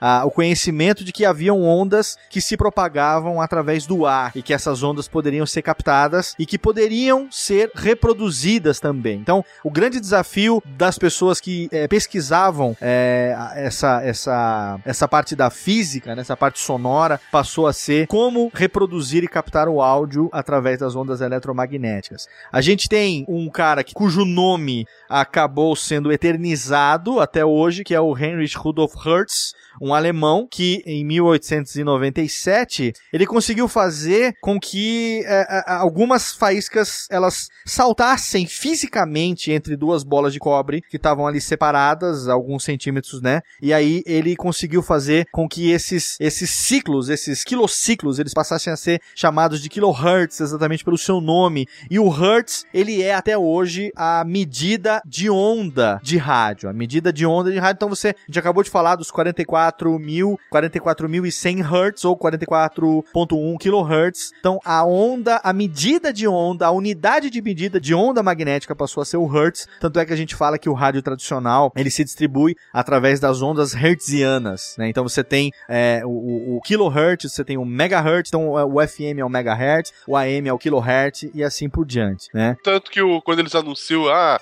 a sua rádio 101.9 kHz, eles estão. Exatamente, exatamente. Você tem uh, transmitindo em transmitindo 100,9 kHz, 100,9 megahertz no caso do, do, do FM, né? Tem até uma curiosidade técnica interessante, né? Que o, o- a- entre as ondas AM e as ondas FM, né? Que a, a rádio AM, por exemplo, ela vai muito mais longe o sinal. Exatamente. E exatamente. enquanto que a rádio FM, ela vai mais perto, mas a tendência é que a qualidade seja maior. É, é porque a onda, a onda FM, ela, vamos dizer assim, ela, ela para muito fácil em obstáculos, né? Eu tenho um rádio aqui, você tem é, é, alguns rádios mais antigos, quem tem acesso a isso, é, você tem várias faixas de onda, é, antes até do AM, você tem então ondas curtas, né, você tem ondas médias e você tem ondas longas, e, e essas ondas elas definem exatamente isso que o Silmar falou, a distância que ela vai, quanto mais longe ela vai, menor é a qualidade desse áudio. Quanto mais perto ela chega, maior a possibilidade dela ter uma qualidade é, sonora, distintivamente sonora. É, tecnicamente o, o formato da onda, quanto mais curta, mais longe, é por quê? Porque quando ela dá num obstáculo, e isso eu tô falando da própria nuvem, da própria atmosfera, por Sim, isso que sim, você sim. tem, por exemplo, a possibilidade com um rádio desse que o Léo falou, de captar às vezes uma rádio de ondas curtas lá da Europa. Sim, de Angola, de,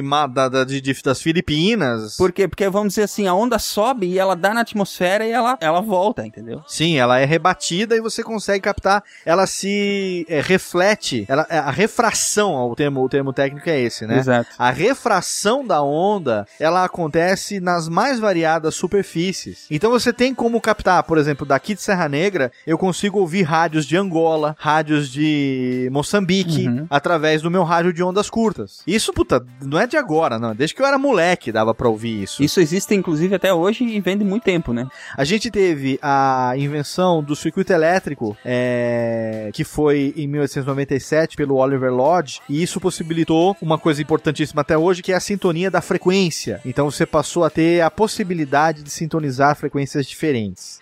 Aí você teve a- o desenvolvimento da válvula, principalmente a válvula triodo. Então, você teve algumas pessoas que trabalharam com isso, como Lee Forrest, como Von Lieben, como o Edwin Armstrong, americano, que conseguiram amplificar e produzir essas ondas de forma contínua, e aí passou-se a ser possível a, a escolha dessa frequência. Mas aí, nesse papel todo, nesse meio todo de estudo de ondas sonoras, e aí a gente tem é, é, é, uma série de pessoas que trabalharam com isso, como o, o próprio Marconi, né, que é tido como pai do rádio e tal, a gente teve um brasileiro. A gente teve o brasileiro, padre gaúcho, chamado Roberto Landel de Moura. E esse cara, na verdade, ele construiu uma série de aparelhos é, que foram importantíssimos para a história do rádio. Várias patentes, inclusive, são dele. Ele tem patentes registradas que na época, uma coisa que vale a pena colocar, não foram incentivadas, principalmente pelo fato dele ser, ser padre. É, a igreja não permitiu O que que padre também tinha que estar fazendo ciência, né? Tinha que estar rezando missa, pô. Exatamente, a igreja da época não permitiu que ele tivesse uma postura científica à altura da sua capacidade, né? Ele foi reconhecido é, postumamente, ele obteve, depois de morto, né, é, os méritos que reconheceram a ele, o pioneirismo nessa área de telecomunicações e tal. O erro dele foi não ter inventado a música gospel antes de criar o rádio.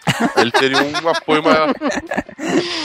É curioso, né, não ter, não ter esse reconhecimento, né? Porque a, a primeira transmissão feita pe- é, por ondas hertzianas, né?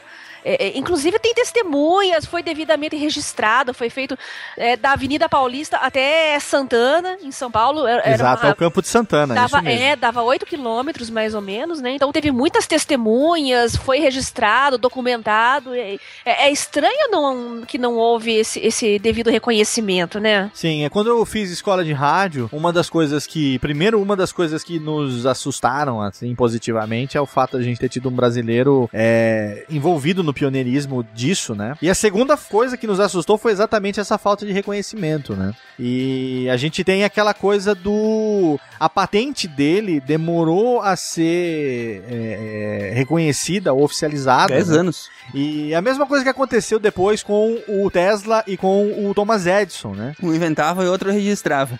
Exatamente. Você tem um cara inventando e o outro cara registrando. Então, a partir do momento que você tem o registro, a mesma coisa da polêmica dos, dos irmãos Wright e do Santos Dumont, né? Não só os dois. Tipo, pros franceses tem um terceiro cara. É, tinha várias pessoas trabalhando nessas, Isso. no avião, no mundo todo. Exatamente. Você tinha uma época onde tinha vários é, pesquisadores de várias áreas e várias nacionalidades diferentes trabalhando é, em pesquisas de diferentes tecnologias e no final das contas você tinha que ter um reconhecimento, né, é, do governo do país onde você morava e enfim daquele meio que você acabava representando e infelizmente o Landel de Moura não teve é, esse apoio que se esperava que hoje nós, né, esperávamos que ele um dia tivesse tido para que nós tivéssemos esse título, né, de ter um brasileiro como o, o patrono ou pelo menos o pai do, da radiodifusão e tal, mas a gente tem essa experiência de ter ah, tido ele como alguém que efetivamente contribuiu e muito para isso. Teve efetivamente essa, essa colaboração, como a Bia falou, com testemunhas, aconteceu realmente, né? Há mais de 100 anos, comunicação sem fio. A Bia, então, pode ser um pouco mais antiga do que a gente imaginava lá no começo. Não.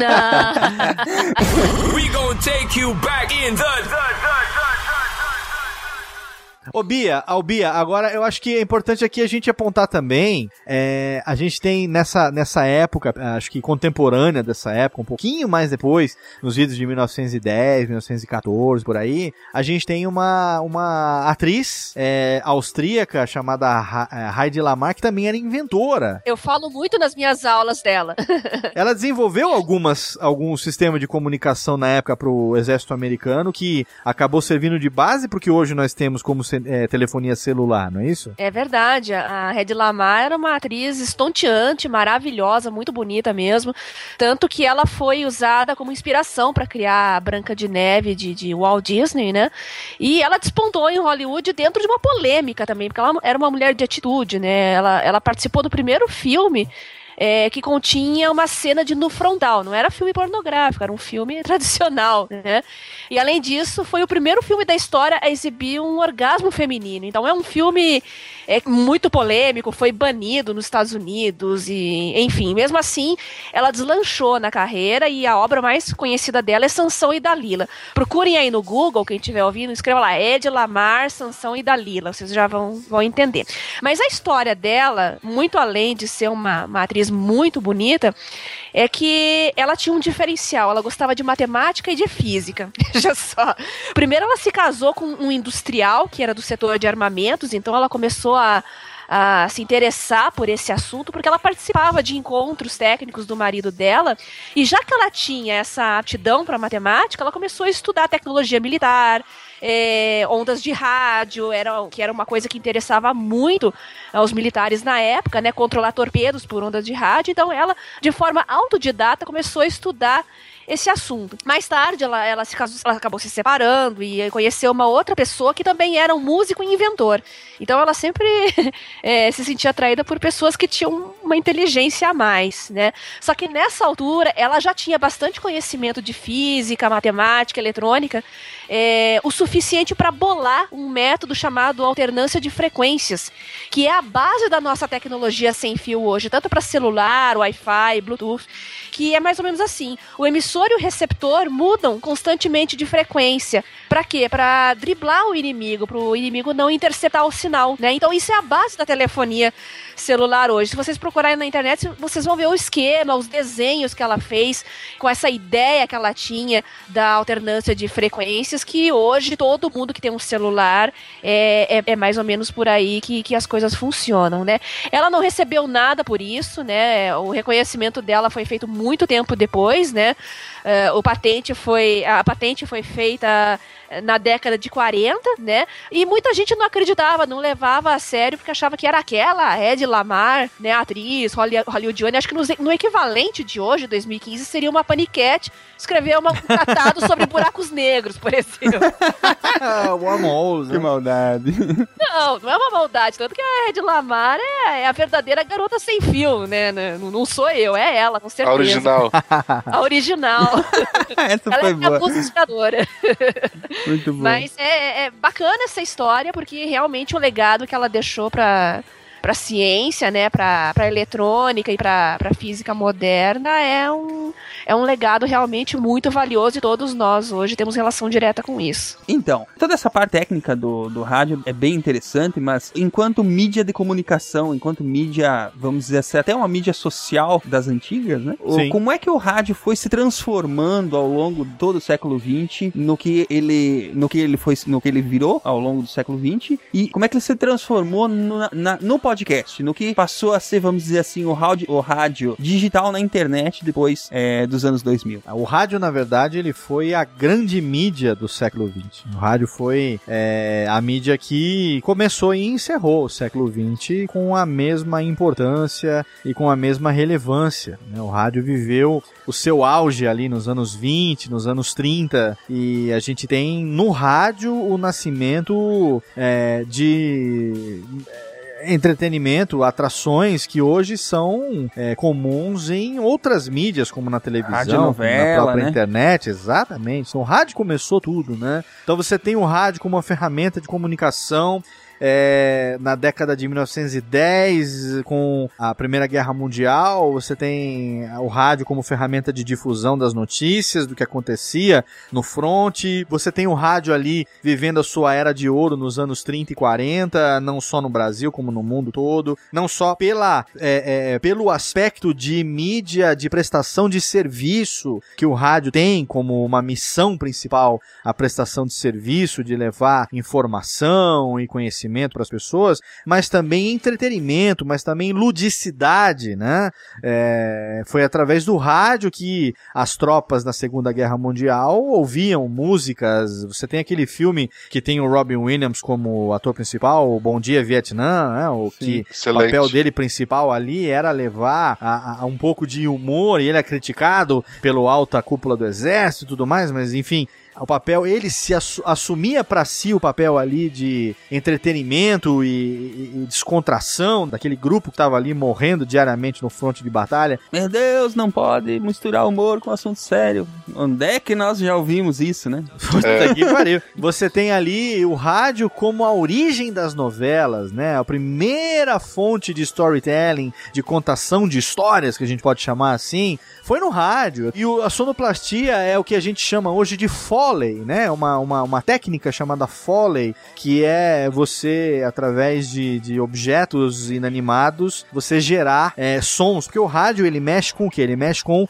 a imaginação Sim, da pessoa, sim. ele mexe com a criatividade da pessoa. Pra quem gosta de estudar isso aí, inclusive tem uns documentários da Disney Sim. que falam sobre as oficinas de criação de sons Exato. que eles têm, que, enfim, agora usam um pouco menos, mas ainda assim usam muito, é porque eles, você veja bem, você está produzindo desenhos animados e você precisa usar sons nesses desenhos animados, Sim. né? Você tem que criar esses sons de alguma forma. Ah, você tem sons que. Às vezes você tem sons que existem na Sim, natureza são e você vai captados, né? captar ou tentar reproduzir de alguma maneira, né? Como o clássico da chuva, chuva. né? Que você pode fazer com um regador caindo numa placa de metal ou, ou, ou num balde, é, ou do cavalo que você pode reproduzir com cascas de coco, é, ou do trovão que você pode pegar uma placa de metal e Sim, tremer sim. e fazer com que ela emite um trovão e tal. Mas você tem hoje, claro, a- o resultado disso, a consequência disso no cinema moderno é a produção de sons do nada. É uma coisa fantástica. E isso tudo tem como origem o rádio. Sim. Né? E a gente tem aí o rádio como a grande escola de comunicação. Quando a TV surgiu em 1950, é, no Brasil, no caso, em 1950, a, a, a primeira fonte de profissionais para trabalhar na televisão foram quem? Os profissionais de rádio. Aliás, a, a TV ela demorou muito pra encontrar a própria, a, o próprio A própria identidade. Exatamente, porque no, no começo era, o- era o rádio, né?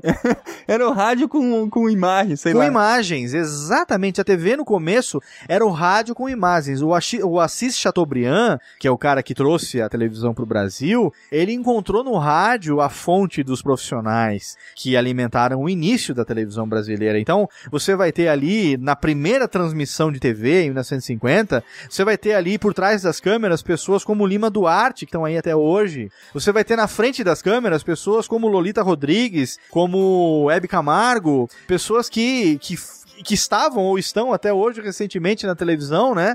E que estavam ali no começo, de- que vieram da onde? Vieram do rádio. Aracide Almeida, né? Essas pessoas todas que eram os pioneiros do rádio, que eram sucessos absolutos no rádio. A escolinha do professor Raimundo, que a gente conhece, pelo menos nós que vivemos os anos 90, né? A gente conheceu o Chico Anísio, a escolinha do professor, do professor Raimundo, ela nasceu no rádio nos anos 40 e foi durante muito tempo o programa de humor mais longevo do Brasil, transpassando mídias. Ele migrou do rádio pra televisão e continuou durante décadas. E as pessoas não sabiam que aquela porra tinha começado no rádio. Passa até hoje no Viva. No Viva eles voltam Até hoje passa no Viva. Volta e meia outro canal, outros canais tentam fazer uma versão. E é, não dá, já não teve dá, não escolinha do Golias, escolinha do Gugu, escolinha do Magal, escolinha... Supletivo do céu, tu ouviu falar desse? Supletivo do Celton do. do, do, do, do, do é é? TV lá Aparecida, do- TV Aparecida. TV Aparecida, não, teve aquele outro cara lá que é o Rodrigo Faro, já foi professor da escolinha. Mas enfim, e o rádio, cara, é- é- ele viveu, ele é um sobrevivente. Eu, eu determino o rádio como um sobrevivente. Eu tenho o prazer de ter vivido a minha infância é, graças ao rádio, ter consumido o rádio desde tenra idade, pela minha avó, que, que era analfabeta de pai e mãe, eu via rádio todo dia. Eu, isso me é uma recordação muito nostálgica de acordar de manhã pra ir pra escola com o cheiro do café e aquele cheirinho do, do pão do tostec ali torrado na frigideira, com pão com manteiga, e a minha avó ouvindo rádio, ouvindo ali Gil Gomes, ele Correia, 6, 7 horas da manhã, é, que é uma coisa que até hoje você você tem, lógico que numa proporção bem diferente. É, e cara, eu, eu digo isso com toda a convicção do mundo. O que nós fazemos hoje no podcast é uma herança direta da linguagem do rádio AM. É verdade. É, é a comunicação do comunicador com o seu público. É uma coisa de falar em primeira pessoa. É um por um. É alguém com fone de ouvido ali, cara. então é você. Você aí que tá do outro lado. Saudações ouvinte desocupado do Rádio Web. É em primeira pessoa. É você aí que tá de fone de ouvido agora, que fez o download e que tá ouvindo esta bagaça aqui há sete anos. É pra você que eu tô fazendo. Isso é uma herança direta do Rádio AM. É outra coisa que caracteriza muito o podcast, né? Afinal, a pessoa escolheu te ouvir. É. Cara, antes de ser teu ouvinte, ele é teu assinante. Exatamente. Se ele não assina o feed, pelo menos ele sabe o dia, ou pelo menos ele espera que você siga a periodicidade que você promete, né, Dudu? E que você entregue na data. Desnecessária essa ofensa, cara. Desnecessária. Não, não é, não é ofensa, não é ofensa.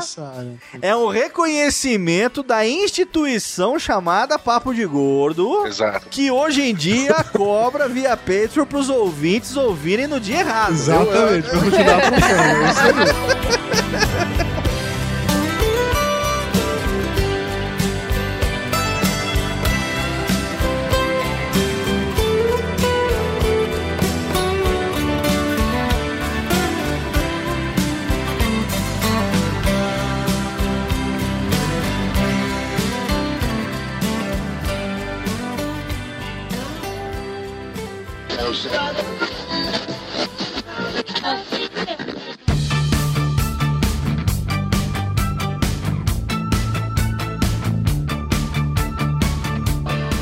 Olá, ouvintes do SciCast. Eu sou a Mafalda e eu era produtora, editora e host do podcast da Mona Lisa de Pijamas. Era um podcast de entretenimento comandado por mulheres. Éramos eu, Eubalina Australis e Phoebe. E o Mona Lisa de Pijamas nasceu em 2008 e concluiu a sua missão em 2013. E apesar de ser um podcast feito por mulheres, nosso público ouvinte era, em sua maioria, de homens. Era um público masculino. Mas esses homens foram trazendo as suas amigas, as suas namoradas, as suas esposas para nos ouvir. Então, quando nós encerramos o podcast, nós tínhamos um público equilibrado. Homens e mulheres nos escutavam. E apesar de ser um podcast de entretenimento, durante a, a vida do Monacast, nós fizemos alguns temas sérios. Fizemos sobre traição, sobre bullying, sobre relacionamentos. Mas a série mais famosa era uma que dava susto nas pessoas. Era o podcast de terror chamado Coisas que Dão Medo.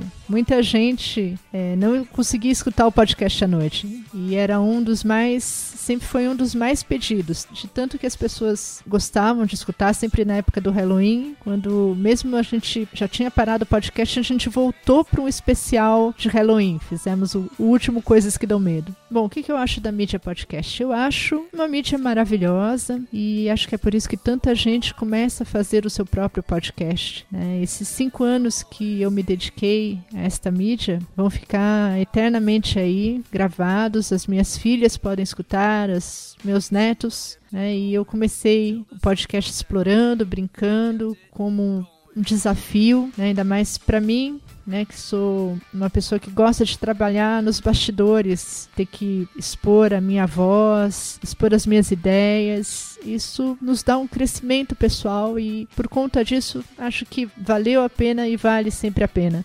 E para o pessoal do SciCast que está fazendo aniversário, meus parabéns, muitos anos de vida, sucesso. E obrigada pelo convite. E tudo de bom aí, abraços.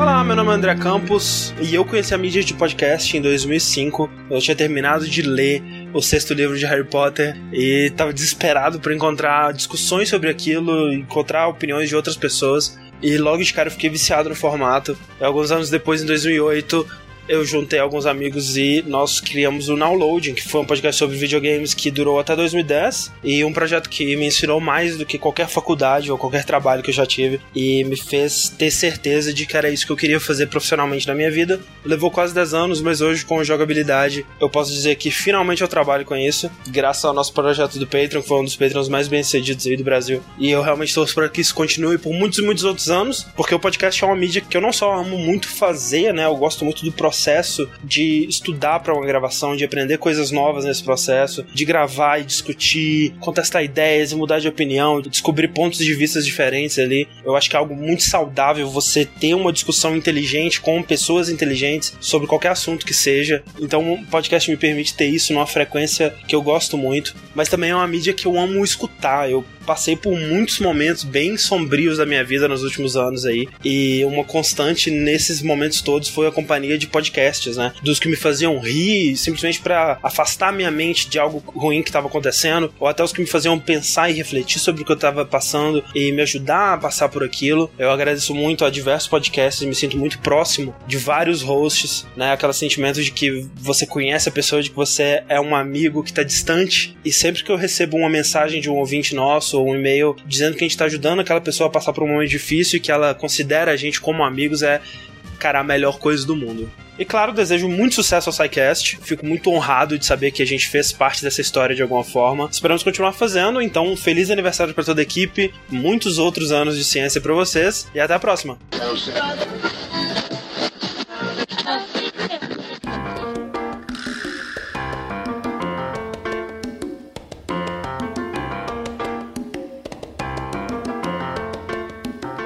Óbvio, o rádio acabou influenciando o podcast. Uh, mas, por exemplo, o que me incomodava no programa Pânico era a música. Tipo, a parte que eles conversavam, que eles riam e tal, pô, maravilhoso. Às vezes sempre aquelas músicas pop batida que a Jovem Pan tocava na época, né?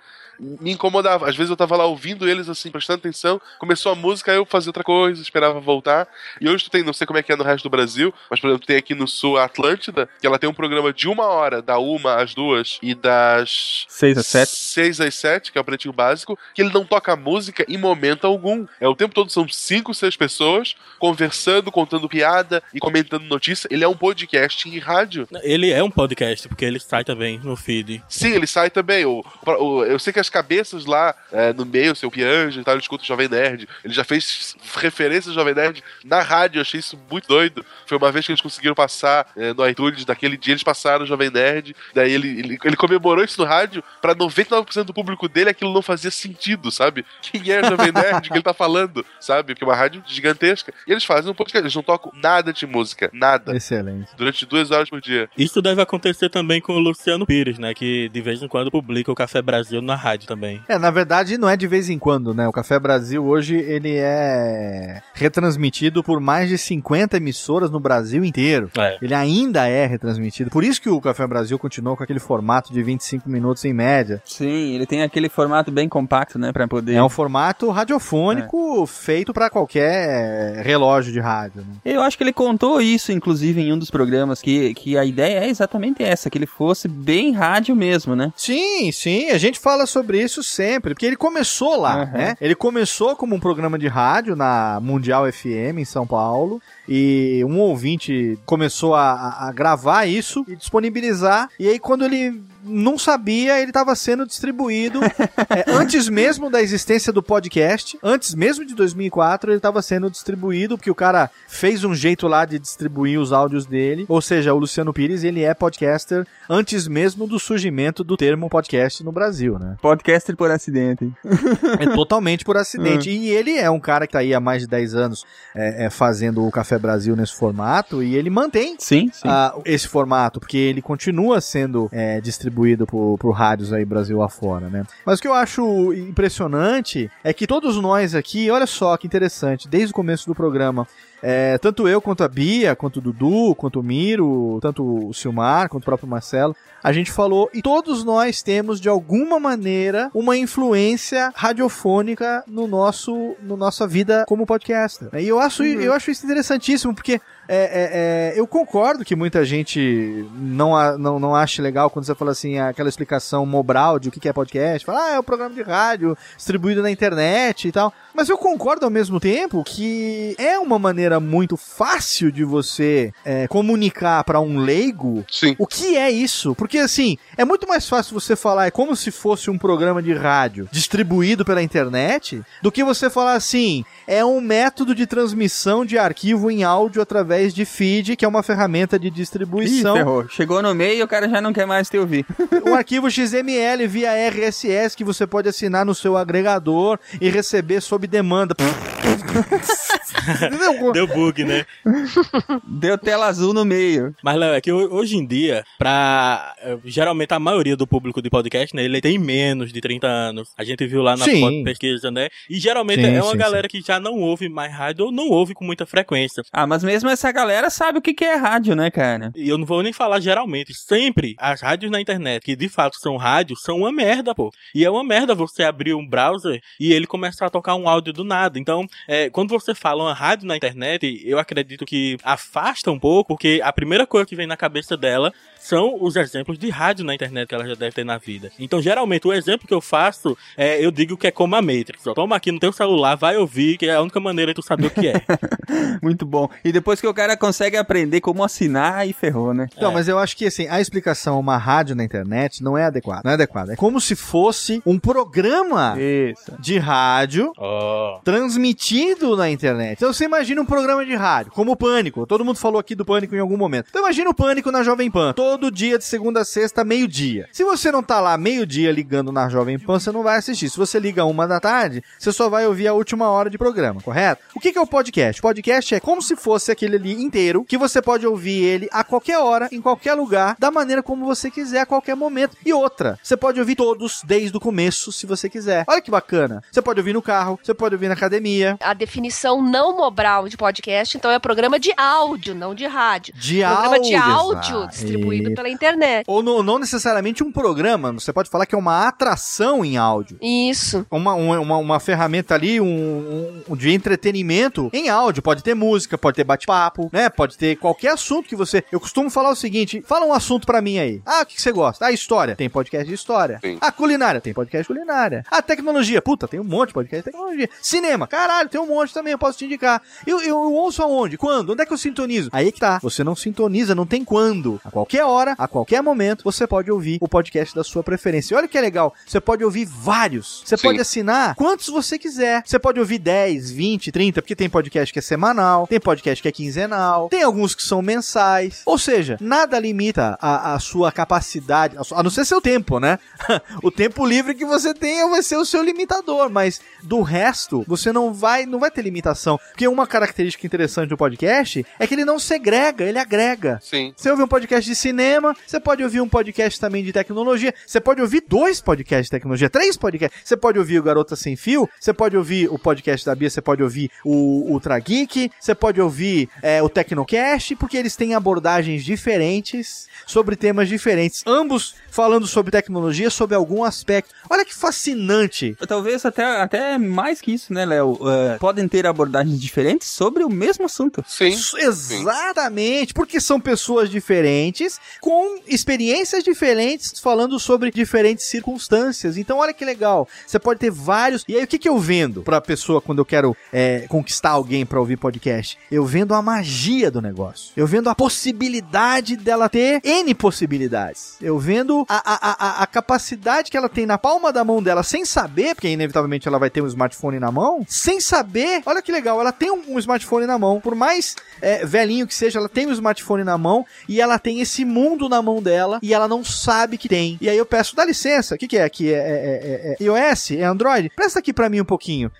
Desbloqueia aqui pra mim. Plá, plá, plá, plá, plá. Olha o que você tem na palma da sua mão e você não sabia. Quando você vende essa, essa magia do podcast, quando você vende essa possibilidade infinita que o podcast tem, cara, você conquistou um novo ouvinte ali. Mas é batata, velho. É batata. É verdade. É, e é legal assim, tem, às vezes a gente recebe um e-mail. Ah, por que, que o programa de vocês não é mais parecido com o do fulano? Escuta o do fulano, cara. Sabe, tu tem uma opção. É.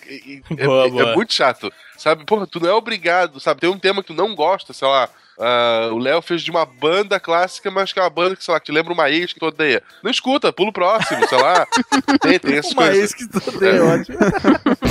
We gonna take you back in the, the, the, the, Mas enfim, o programa de áudio distribuído pela internet, que você pode ouvir quando quiser, o nosso querido podcast. Mas como é que ele foi que ele surgiu, afinal de contas? Porque o rádio, né, ele está aí, mas ele teve a sua identidade mudada para poder virar o podcast. Isso começou lá por 2004, Léo? A gente acredita o surgimento do podcast a um ex-VJ da MTV chamado Adam Curry, que carinhosamente a gente considera ele como sendo o Podfather, né? Podfather. Look, I am your podfather, é isso, sério? I am meu Podfather. ele queria uma maneira de fazer com que o programa que ele tinha chegasse até os ouvintes dele de uma maneira descomplicada. né? Então, até então, a gente está falando de 2004. Até então, você distribuir eh, programas de áudio na internet não era uma coisa tão complicada assim, já existia. Só que você seguia a mesma lógica, né? Você tinha programas que eram compactados no formato MP3, que já existia, e você anexava lá num post, você colocava no teu site e tal, e o cara ia lá, ele tinha que é, fazer o download e tal, e clicar e ouvir no computador dele, não sei o que. Só que aí se popularizaram os tocadores de MP3, e aí pintaram várias ideias para você, de uma certa maneira, automatizar isso, né? Fazer com que o conteúdo chegasse até o ouvinte sem que o ouvinte precisasse ficar lá entrando e tal. Então, a possibilidade mais interessante foi aquela que faria com que o download acontecesse automaticamente através de agregadores que leriam o conteúdo RSS que já tinha sido criado pelo Dave Winner, um outro cara, é, enfim, que na verdade desenvolveu a maneira do RSS 2.0, passou a possibilitar você distribuir junto com o conteúdo é, do, do blog que você já distribuía em texto, um arquivo de mídia anexado, ou em áudio ou em vídeo. Ele hackeou o formato RSS. Ele fez um upgrade no RSS que já existia, isso em 2003. A culpa do feed é dele? A É total dele. Eis quem nós devemos queimar. Deve que- Ou agradecer, né? Primeiramente, o Dave Winner fez com que o RSS funcionasse com arquivos de áudio e também de vídeo por uma demanda do Christopher Lindon, que era um jornalista que queria disponibilizar suas entrevistas pela internet. Mas até o momento isso ainda não era o que a gente chama hoje de podcast, como a gente entende hoje, né? Então, 2004 foi que aconteceu esse pulo do gato através do Adam Curry, que a gente citou, é, a partir de um script de um cara chamado Kevin Marks, que ele pegou e criou uma maneira de transmitir esse arquivo via RSS direto pro iTunes. Na época, é, era a única maneira de você alimentar conteúdo pro então iPod, que era a, a, a, a, a coqueluche, né, da, da, da época, né? Que o iPod vem do POD, que é o Personal On Demand. É o, o grande, a grande questão do pod vem dessa sigla, né? Do Personal On Demand. Pessoal sob, sob demanda, né? Você escolhe aquilo que você toca, né? E no primeiro momento, a ideia do Adam Curry era distribuir é, o seu programa pro iTunes e, consequentemente, pro iPod, que era da época. Na época não tinha um iPhone ainda.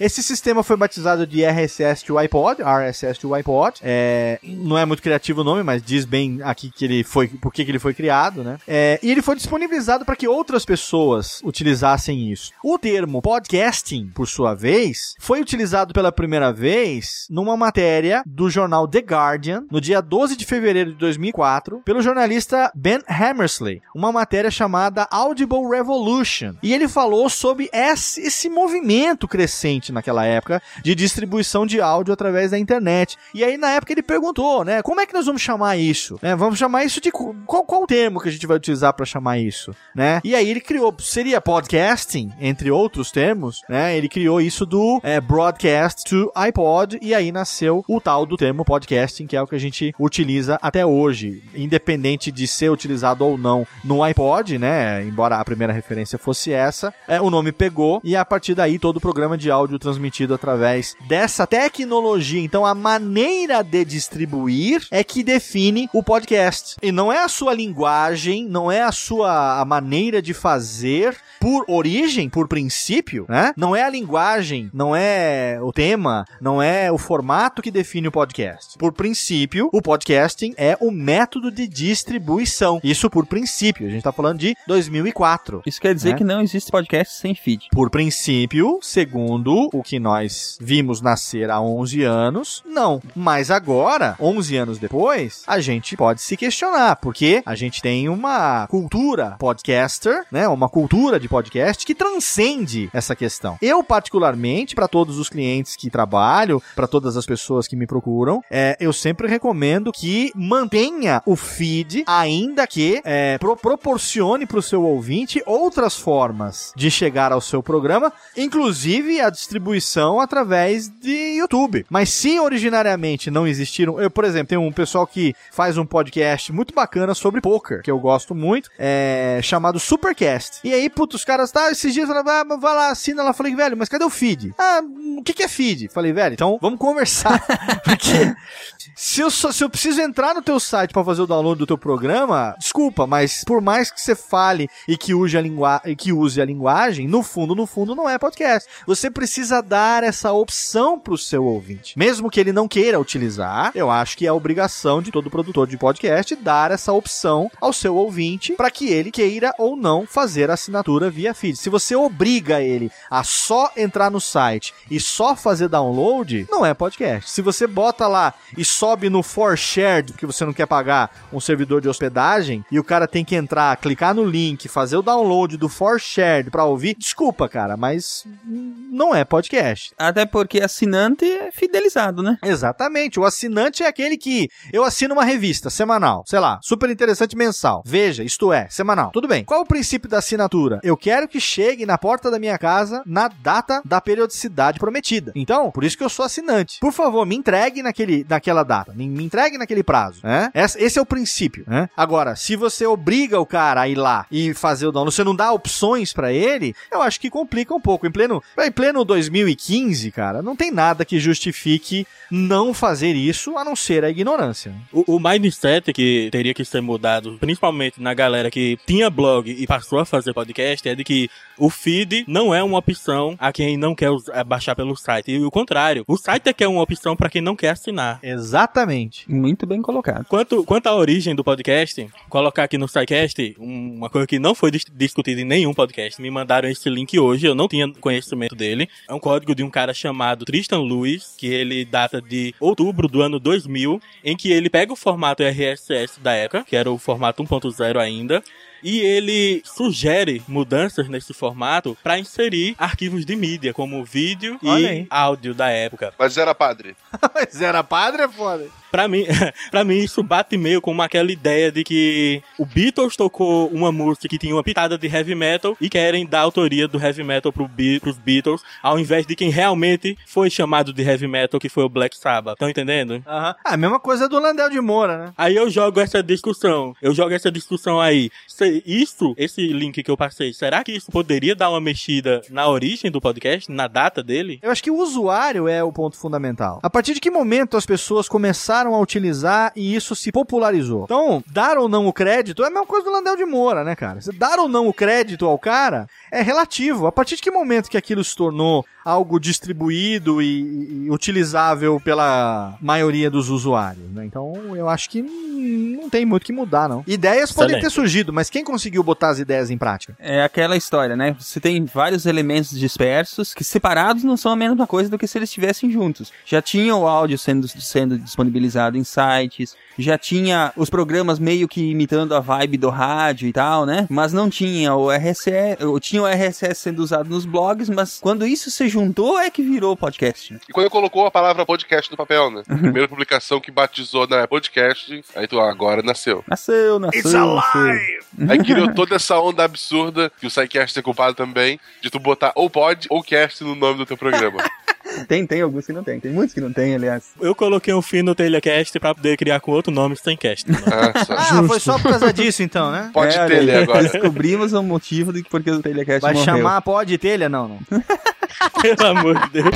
We gonna take you back in the, E no Brasil, gente, vocês que são veteranos, como é que foi? Porque foi meio que simultâneo, né? Enquanto acontecia lá essa, essa popularização, o, o início dessa mídia é, mais propriamente nos Estados Unidos, no mesmo ano já começou a ter podcast no Brasil, né? Isso foi um caso raríssimo de uma tecnologia surgindo lá e começando praticamente ao mesmo tempo aqui, né? Ah, gente, porque a internet é global e quem Exatamente. começou justamente pra quem- por quem é mais antenado, né? Pessoal de área de tecnologia, né? Danilo Medeiros, em 21 de outubro de 2004, foi o, o nosso pioneiro, né? Foi o primeiro podcast publicado no Brasil, né? A gente ano passado gravou, inclusive a Bia tava lá, o Dudu tava lá, Uhum. Luciano Pires tava lá. A gente gravou um Radiofobia especial de 10 anos do podcast no Hum, Brasil. olha aí. E eu abri esse programa com a trilha que o Danilo usou pra abrir o primeiro podcast do Brasil em 21 de outubro de 2004. Foi a mesma bom. trilha sonora, que é a trilha sonora do Cowboy Bebop, né? Que ele usou Esse e- arquivo ainda tá disponível, o primeiro podcast? Não. Tá disponível, Sim, tá? O sim. link tá lá, é só você entrar lá. Esse arquivo tá lá no ar ainda, pra quem quiser ouvir. Tá lá o, o primeiro podcast publicado no Brasil, né?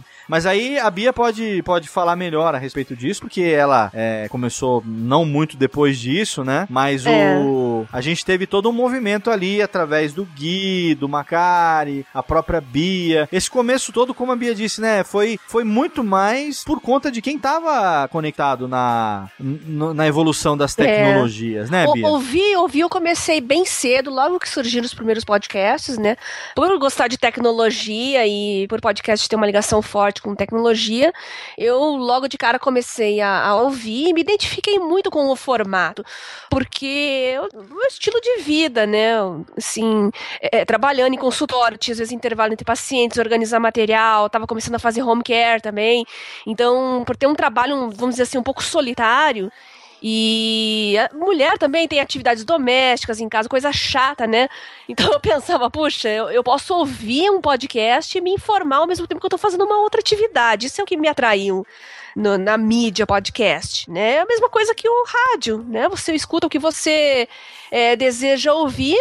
E tá fazendo outras coisas ao mesmo tempo. A diferença do podcast é que é um conteúdo mais direcionado ao que você é, é, se interessa, né? No, no meu caso era tecnologia. E eu comecei mesmo foi, eu acho que um ano depois, 2005, mais ou menos, já tinha vários podcasters aí no Brasil. Participei daquela primeira PodCon os primeiros abnegados estavam lá participando e discutindo o podcast como mídia, foi muito legal. E aí eu já não sei dizer quem desse pessoal realmente continua hoje. Eu tentei forçar a minha memória aqui, não, não lembrei de ninguém, não. É, na verdade, quem tá aí dessa época da primeira PodCon, além de você, a gente tem o Pablo de Assis e o Sérgio Vieira, né? É, o Sérgio também começou um pouquinho depois. Uhum. Que são pioneiros dessa época, são contemporâneos, vamos chamar assim, dessa época. Johnny Ken já tava também nessa, nessa PodCon de 2006. Então a gente tem um número bastante reduzido de contemporâneos dessa época. A Bia certamente é a única que continua com uma regularidade em atividade aí e servindo de fonte de inspiração para todos nós que já pensamos em desistir três vezes por dia. Não, regularidade E aí- mais ou menos. É mais ou menos. Mas a gente olha para sua, a gente olha pro seu exemplo de superação, viu, Bia? A gente que acompanha você há tantos anos e que conhece também a sua história, a sua vida pessoal. Verdade, verdade. E por que não dizer também as limitações que você é imposta por situações e tal. É, e você, sim, é uma grande inspiração para todos nós. Eu acho que eu falo em nome de todos. É um orgulho e um prazer ter você com a gente aos 11 anos do podcast no Brasil, com essa motivação e esse tesão que você continua tendo pela mídia, é, para pegar qualquer leite com pera que desiste nos primeiros quatro episódios. É isso aí. é Qualquer isso aí. um desses que desiste nos primeiros quatro episódios, porque diz que não passa de 200 downloads e não sei o quê, fala assim, velho, sabe, é muito além disso, né? A paixão pelo podcast vai muito além da quantidade de downloads e da possibilidade de, moneta, de monetização que você vem a ter. É paixão, é, é- é comunicação, é ferramenta, é dedicação, é renúncia. Puta, eu acho que tem um monte de palavras mais aí que resumem a postura da Bia ao longo desses anos e Para, cara, senão eu, vou chorar. não, não, eu tô falando porque ela, ela é pra mim até hoje, é uma inspiração. Hoje eu Não, tenho não uma é honra pra ti não, tremenda cara. de, de, de ter a Bia, assim, como, como minha amiga, como círculo, né? Como uma pessoa é, do, do meio nosso, né? De, de amizade realmente, de trocar DM, bater papo e tal. É, porque a gente sabe como é foda. E, velho, cada vez que eu penso, falo assim, ah, não, não, não, peraí. A Bia, se a Bia tá, não tem razão pra não tá.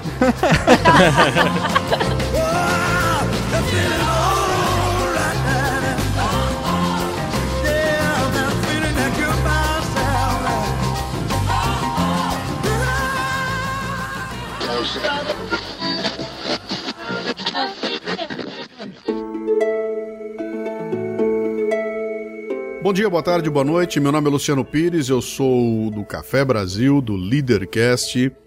E quero começar parabenizando a turma do SciCast. Ô meu, dois anos não é fácil não, hein, cara? Ainda mais trabalhando com divulgação de ciência.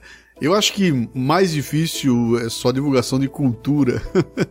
a gente tá no mesmo barco, sabe? E olha, o podcast para mim nasceu como uma mídia comum que eu ia usar para estimular aí que a minha marca fosse conhecida no mercado e tudo mais.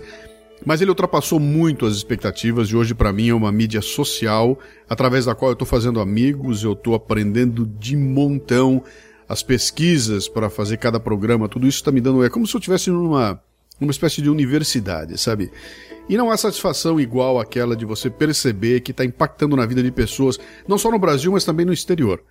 Podcast para mim é uma forma então de conhecer pessoas, de fazer amigos, de impactar nas suas vidas, sem intermediários, sem rabo preso, sem prestar contas para ninguém, fazendo aquilo que eu quero do jeito que eu amo, quando e como eu quero.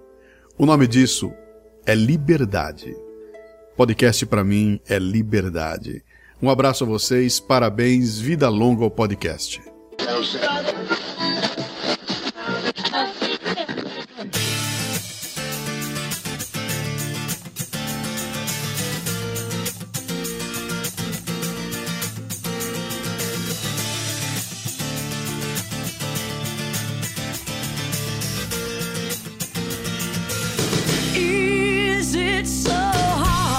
Mas olha aí, nós, nós descobrimos, descobrimos, enfim, a Bia é a podcaster mais longeva do Brasil, olha aí. Em ativa, É. mais longeva, com Ah. certeza. É a nossa pod matrona. Matrona. Que, que elegante. Não pode palavrão, Bia, não pode. A matrona do podcast. Matrona. Podia dormir madrinha. sem essa, hein? Madrinha, então vamos chamar de madrinha, Ah, pode ser melhorou, madrinha. melhorou, melhorou. Madrinha, madrinha. Madrinha. Vamos usar o diminutivo pra ficar madrinha. É. Mas, mas sabe a hora que você tava falando da preguiça e tal de fazer? Eu tava pensando aqui, hoje tá na moda os youtubers, né? Sim. Isso não é um podcast em vídeo, porque olha só, as pessoas assinam os canais, elas recebem notificações de quando tem episódios. E os podcasts, entre aspas, o cara bota uma câmera e fala o que ele bem entende, geralmente se filmando ali, bah, bah, bah, bah.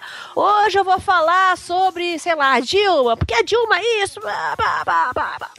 E aí, claro, vira aquela guerra, né? Porque o negócio é, é pegar um tema polêmico hoje, né?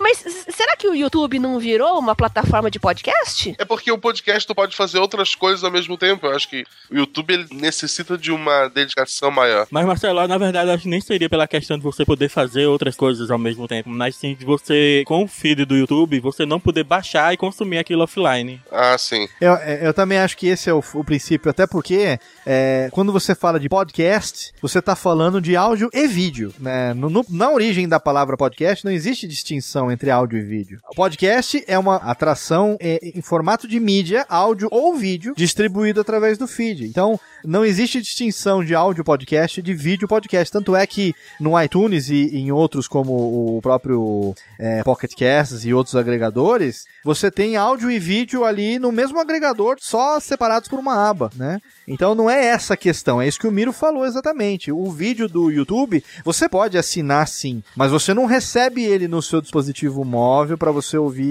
é, como podcast, por exemplo. Você é informado que saiu um novo episódio e você fica atrelado ao YouTube para você poder assistir, né? Uma pessoa que eu tenho muita raiva, que é o Pirula, que o cara consegue fazer um programa de meia hora, sozinho, ele é uma TV de tubo lá atrás, Aham. falando sem parar, tipo, sem se tornar chato, sabe? Porque vídeo no YouTube normalmente é curtinho porque o pessoal enjoa e vai próximo, né? E Aham. o cara consegue segurar, se ele lançasse aquele mesmo arquivo em áudio, que é simplesmente ele parado lá com suas madeixas, falando sem parar, né? Se ele lançasse aquele em áudio, seria um podcast, sabe, perfeito pra gente estar ouvindo e tal. Porque no vídeo você vê os cortes, ele fala uma frase e corta, outra frase e É. corta. No áudio você não perceberia isso. Eu já pensei nisso também. Ele é um cara que funcionaria muito bem em áudio, em vídeo, não sei. Eu já escutei vários vídeos deles, assim, eu deixava o smartphone de lado, assim, com o fone, fazendo outras coisas, não olhava pra ele. Pirula, podcast, Pirula. O futuro é podcast.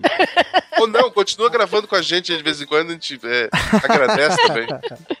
Mas acho que é fundamental, a diferença fundamental é exatamente essa, porque você tem hoje, você citou aí os vídeos de 30 minutos do Pirula, você tem vários canais hoje que produzem vídeos longos, como Nostalgia, como o próprio Jovem Nerd, lá no Nerd Office e tal, Nerd Player e tal. É, e, e eu, particularmente, que tenho é, adolescentes em casa, crianças que consomem mais internet do que do que televisão, esses canais eles acabam sendo a principal fonte de consumo de informação para eles, né? A- em substituição à tela grande. Eles assistem, por exemplo, o Nostalgia, o Jovem Nerd, outros canais longos, de 20, 30 minutos, na televisão da sala. Semanalmente eles esperam aquilo ali sair e vão assistir aquilo, né?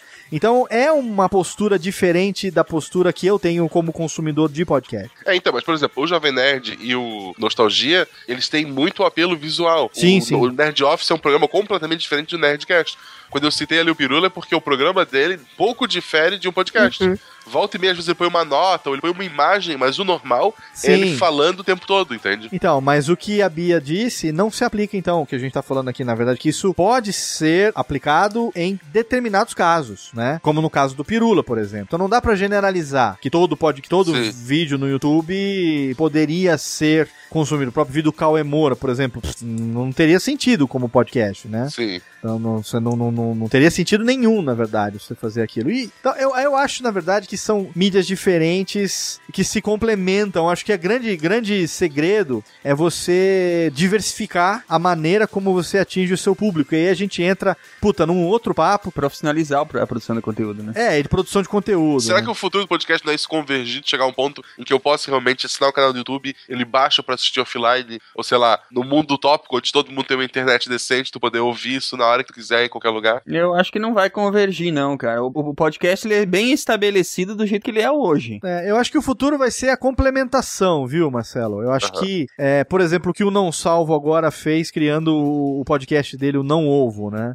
O que, que leva um cara que tem, sei lá, milhões de acessos mensais no seu blog consagrado, como é o, o Cid, fazer um podcast? É a diversificação de público, né? É a, é a possibilidade de abraçar um público diferente através de uma outra ferramenta que não brigue, que não conflite com a sua é, ferramenta original. Então acho que diversificação é a palavra. Foi isso que motivou o Jovem Nerd a ir pro YouTube, né? Exatamente, foi a mesma coisa que motivou o Jovem Nerd a ir pro YouTube. Ele percebeu que o público do podcast estava envelhecendo junto com eles, e não deixa de ser verdade, porque o Dave já fez 40, o Alexandre tá com 37, sei lá. Então, quer dizer, o público tá envelhecendo. Tanto é que nós estamos nós aqui falando que ouvimos o Jovem Nerd desde 2007, 2006, 2008. Bando de velho. Esse público que assiste o, o Nerd Office, o Nerd Player, que tem a idade dos meus filhos, 10, 12, 13 anos, que aí, cara, o, o meu filho chegou a falar pra mim, pai, esse que você edita o Nerdcast, é esses caras que fazem o Nerd Office aqui, o Nerd Player?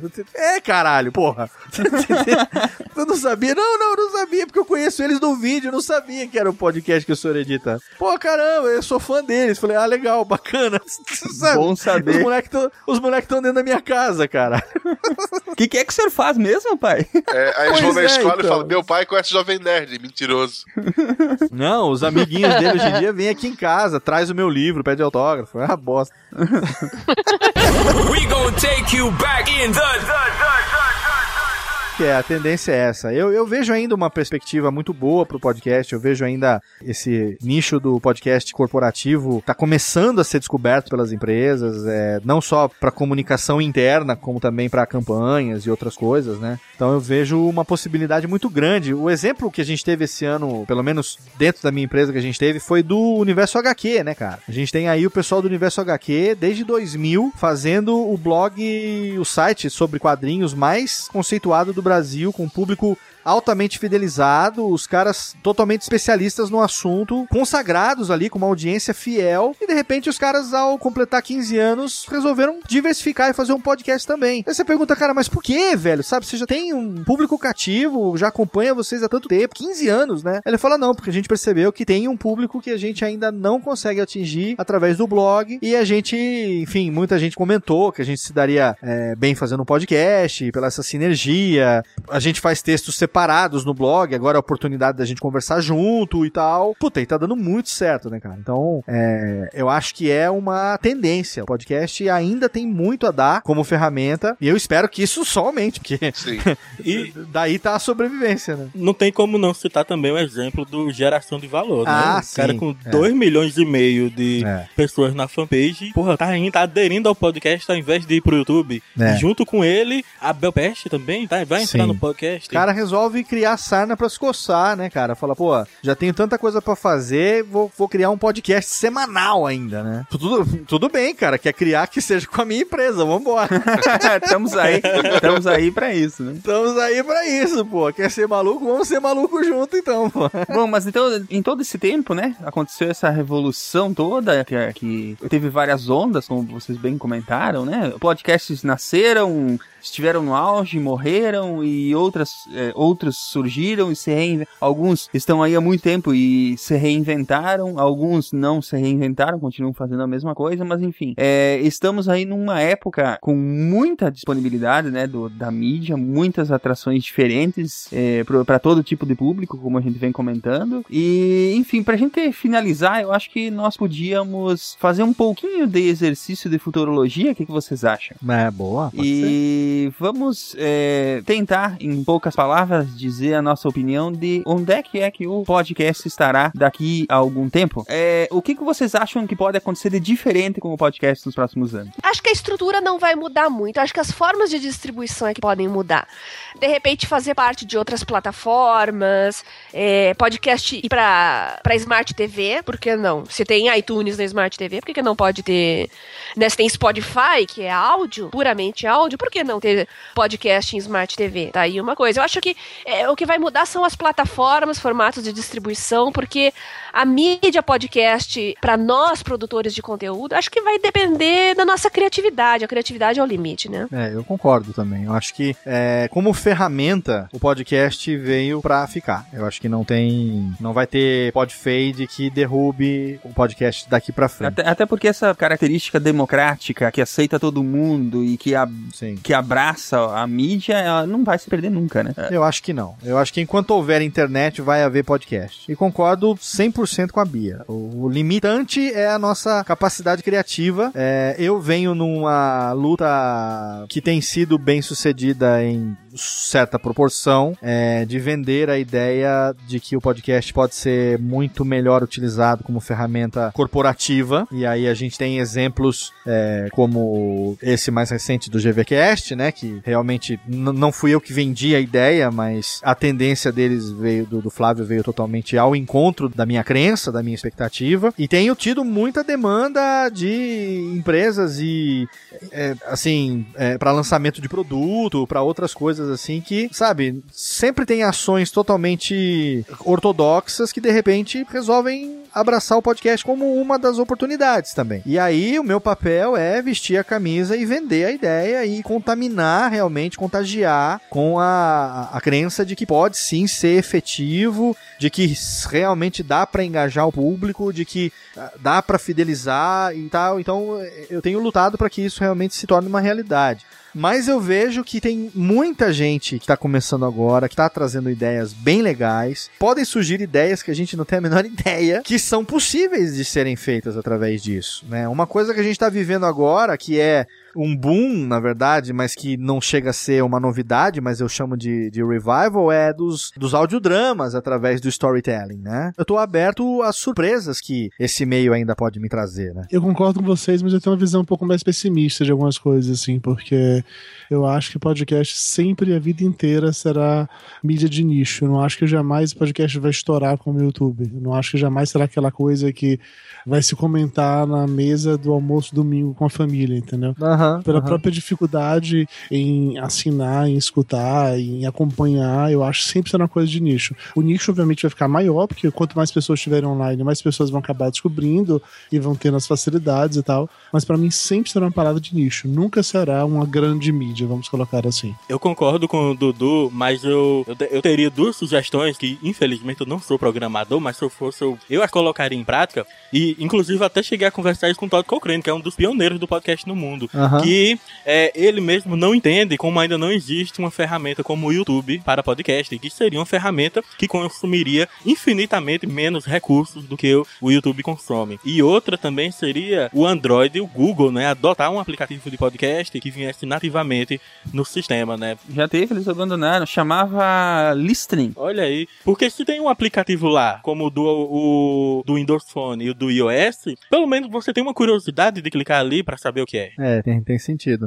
Será que o, a- o Google abandonou ou eles tiveram algum problema de, de direitos autorais por causa do termo podcast? Eu acho que a Apple um pouco se, apro se apropriou É, disso, não Acho que teve um lance desse também, porque é, te- teve uma época que teve uma treta dessa, né? E Isso é um dificultador enorme, gente. Nossa, Android é 90% do mercado, né? É, eu sei que o, o aplicativo esse que se chamava, é, se não me engano, era Listening o nome do, do aplicativo, que era feito pelo Google mesmo, ele foi abandonado na plataforma, não existe mais. Listen, eu acho que era, uma coisa assim. Hoje ele não tá mais disponível, mas eu usava, eu usava pra ouvir podcast. Mas eu concordo com o que o Dudu tá falando, assim. Eu acho que, apesar de eu crer na possibilidade da expansão da utilização da mídia, Dudu, é, eu acredito que ela realmente vai continuar nesse foco de nicho. É, acho que não tem muito. E acho que, é, acho que aí exatamente tá o grande pulo do gato, né? Eu acho que a força do podcast é essa. É, eu acho que tá aí o pulo do gato. Apesar de não ser ser uma mídia que a gente vá ter comentário dela, como você citou, na mesa do almoço de domingo, da família e tudo mais e tal.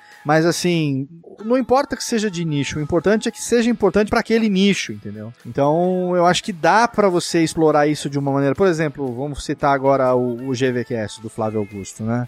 É, a gente tem um nicho aí, galera que tá nessa onda de empreendedor e tal, o pessoal que tem nele um exemplo de empreendedorismo, não sei o quê, mas que a gente tá falando de nicho, nicho, nicho, nicho, mas é um nicho de 2 milhões de assinantes que ele tem na internet. Puta, eu vou falar do meu Radiofobia, que é humilde, que é 120 mil downloads por mês. Cara, sinceramente, tem muito jornal que não tem essa circulação, que não tem essa tiragem. Deve ter canal de TV que não tem essa audiência. Que não tem essa audiência.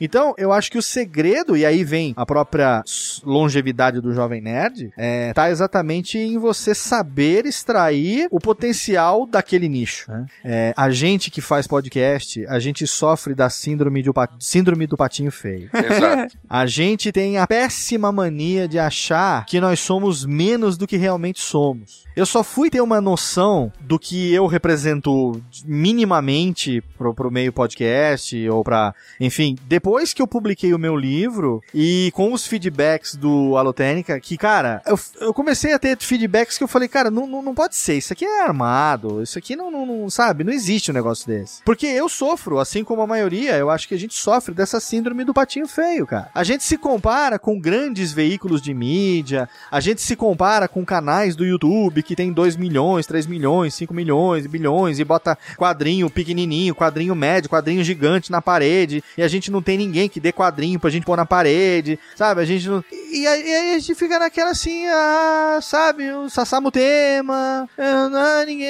ah, ó, ó, coronel, de seu borboleta, ó, ah, ó, ah. Sabe, a gente está sempre naquela, e quando você menos espera, a mesma coisa do Psycast, cara. Quem diria? Quem diria? Quem diria, né? que com dois anos de podcast, o programa fosse se tornar o que se tornou, cara. E ainda mais um, um, um programa sobre ciência, né? Pô, tá, é o Negócio que- nicho do nicho. É o nicho que do não nicho é do. fácil de, de... É o nicho do nicho do nicho. Essa síndrome maldita do patinho feio. É. Da gente achar que a gente é bem menos do que a gente imagina que é, que faz com que a gente tenha. E eu acho bom isso. Eu não tô dizendo que é ruim, não. Porque assim a gente não fica presunçoso, não fica nariz empinado, não fica se achando fodão, entendeu? O, o insubstituível das podosferas. eu conheço coisa pra caralho, porque eu sou, entendeu? Eu sou aqui, estou há muitos anos falando sobre isso e a minha opinião, ela é definitiva. Minha opinião é definitiva. A opinião definitiva de qual é rola? Não tem opinião definitiva de ninguém, não, cara. Quem vai definir se você é definitivo ou não é seu ouvinte, cara. E você corra o risco, faça isso, caia na cagada de queimar o filme com teu ouvinte, você- aí sim você morre. Sim. Porque teu ouvinte é teu Deus. Teu ouvinte é teu Deus, cara. Se tem alguém que você tem que cultuar, é teu ouvinte. E não raro, é, vota com a carteira, hein? Isso é um outro trunfo da mídia podcast que eu acho, que, que são três, na verdade, três pilares que eu acho que é, são os trunfos e, e uma coisa que vai ter que acontecer no futuro. É, a mídia nunca vai deixar de ser nicho, ela vai ter sempre programas específicos para públicos específicos. Tem os mais genéricos que tendem a ter mais público e tal, mas sempre vai existir essa questão de ter programas muito específicos para públicos muito específicos. E isso gera o quê? Gera que o envolvimento dos ouvintes com os programas ele é extremamente alto. É, quando você propõe uma ação, por exemplo, os teus ouvintes, por mínimo que você tenha, ou enfim, se você tem um alcance maior, a porcentagem desses ouvintes que vão, vão eh, interagir com as ações que você propõe é muito alta. É por causa dessa proximidade que a mídia gera com eles. Afinal, você está fazendo um podcast, você está falando sobre você, você está falando sobre a tua família, você está compartilhando a tua vida com as pessoas que estão ouvindo. Essas pessoas ela têm a tendência de se considerarem tuas amigas e, e se considerarem no mínimo muito mais próximas de você do que elas estariam, por exemplo, de um artista de TV ou de um artista de cinema e tal. Então as ações É. que você vai propor, elas vão, vão atingir um grau de envolvimento muito alto desse teu público. É, esses dois trunfos, vai ser difícil de qualquer outra mídia alcançar os trunfos que, o- que o, o podcast tem. É, um que é, é, tanto uma força quanto uma fraqueza, isso do nicho que eu falei, e outra que é simplesmente o maior, maior das forças, que é o envolvimento dos ouvintes com os programas, com as mídias e com as pessoas que produzem esses conteúdos, né? Exatamente. Eu acho que é um dos, dos grandes, esse é o grande, grande trunfo que o podcast tem como, como conteúdo e como força na hora de, enfim, é, envolver ele em, em ações de marketing, ações de monetização, etc, etc.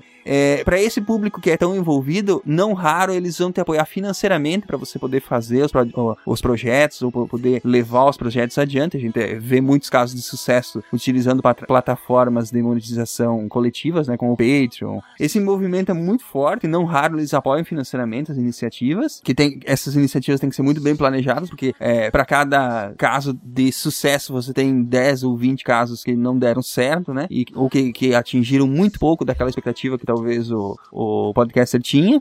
E, então, uma das coisas que eu, que eu vejo que tem que acontecer nos próximos anos é o surgimento de uma plataforma de monetização de massa. Muito parecido com o que o YouTube faz, que é juntar anunciante com a, o conteúdo, né? Porque a, quem produz o conteúdo, em geral, não tem a visão de como é, vender esse conteúdo que ele está produzindo. Então, talvez tenha que aparecer alguma plataforma para isso acontecer, né? De uma forma que a, a mídia possa ser, é, não sei, se- provavelmente com publicidade, mas ela possa ser integrada, conteúdo com publicidade, de forma mais automática do que acontece hoje, né? É, a mídia vai ter que mudar nesse aspecto também, É. né? Se isso acontecer, a mídia vai ter que se adaptar, porque o podcast, de uma certa forma, ele acaba ainda se blindando da falta de uma política específica, principalmente no que tange a direitos autorais, Sim, essas, sim, sim, essas questões que o podcast Tem uma série que... de questões para ser resolvida ainda meio. né? É, então, naturalmente isso se acontecer, seguir por esse caminho, que poderia ser um caminho interessante,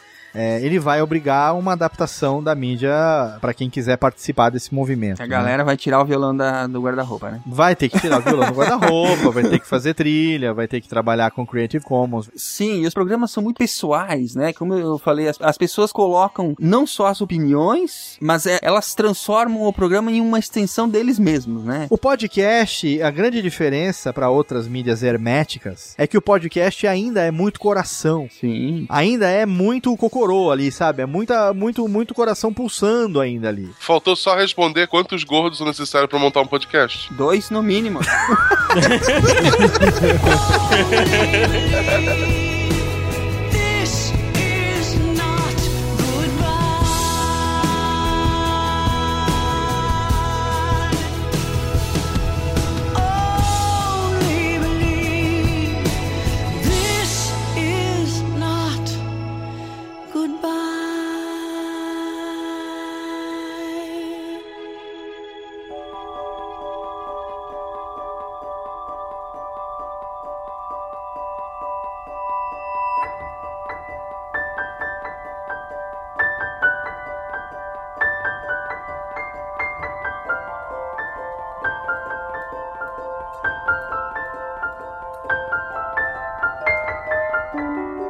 Neste momento em que o SciCast completa dois anos no ar, eu, como um dos idealizadores do projeto, não poderia me furtar a falar, principalmente para agradecer a todos aqueles que ajudam toda semana a levar esse podcast, esse programa de divulgação científica, de cultura, de diversão, de entretenimento ao ar. Em primeiro lugar, obviamente, o agradecimento vai aos nossos ouvintes, aos nossos patronos, aos nossos amigos, que são a nossa base sobre a qual a gente procura produzir o melhor conteúdo que nós conseguimos. Procuramos fazer do SciCast aquilo que ele deve ser, uma visão otimista da ciência, da razão, dos seus valores, uma visão de como a ciência pode ser usada para avançar os nossos valores enquanto sociedade, pensando no bem-estar das pessoas, na felicidade. Vocês, nossos ouvintes, são a base de tudo isso. Eu preciso muito agradecer também a minha família, minha esposa Fernanda, minha filha Maria, que apesar de todas as dificuldades que surgiram nos últimos dois anos para a realização desse projeto, nunca deixaram de acreditar que a gente poderia fazê-lo e poderia fazê-lo juntos. Vocês estão no meu coração, vocês são as coisas mais importantes para mim e é em vocês que eu procuro força quando o desânimo bate. Quero agradecer também ao Marcelo, ao Ronaldo, ao Tarek, que são meus parceiros na coordenação da produção do SciCast, para tudo que é necessário na produção das pautas, na realização dos programas. É, estão sempre comigo, são minhas pessoas de confiança. Vocês são muito, muito legais. Se não fosse por vocês, o SciCast talvez já teria terminado. E é para vocês que eu devo um, um abraço, um, um carinho todo especial por me ajudarem a concretizar toda semana os programas. A Juliana, ao Pablo, ao Jane, ao Felipe, ao Fabrício, que são as pessoas que nos ajudam no background, correndo atrás de patrocínios, eh, produzindo as artes, me ajudando a editar, cuidando do site. Vocês também saibam que são sempre lembrados e são as pessoas de quem eu me lembro sempre que eu penso em a quem agradecer. Werther, Matheus, Christian, Augusto, Gustavo, vocês estão por aqui há bastante tempo, vocês já me conhecem, é, vocês sabem das dificuldades que a gente tem, vocês sempre ajudam da melhor forma que vocês podem, vocês estão sempre disponíveis e eu agradeço imensamente a ajuda de vocês.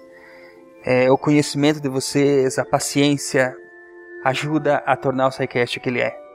As pessoas que estão chegando agora, Godrix, Gabriela, Bárbara, Daniela, Diogo, Eduardo, Fernando, Felipe, Francisco, Marline, Matheus, Natália, Nicolas, Tabata, William.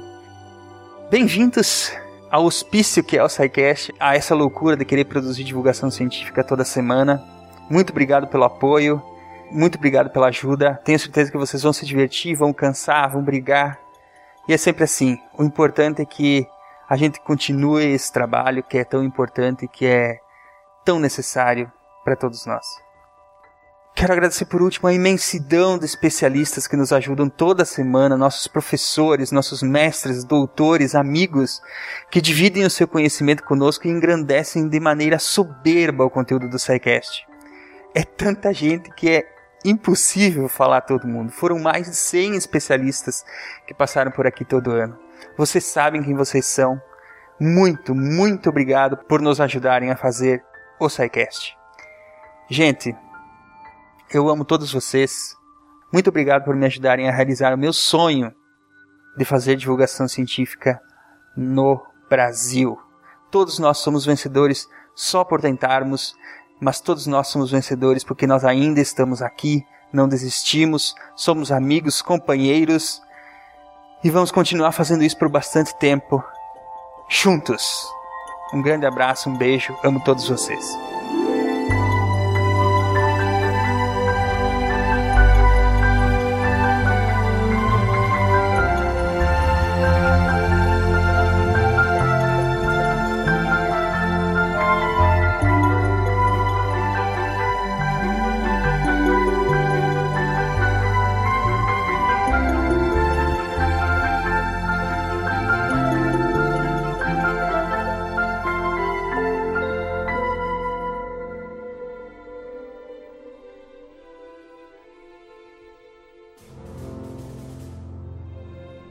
Se a ciência não for divertida, então alguma coisa é errada. Tem que ser divertida, a coisa mais divertida que tem é a ciência.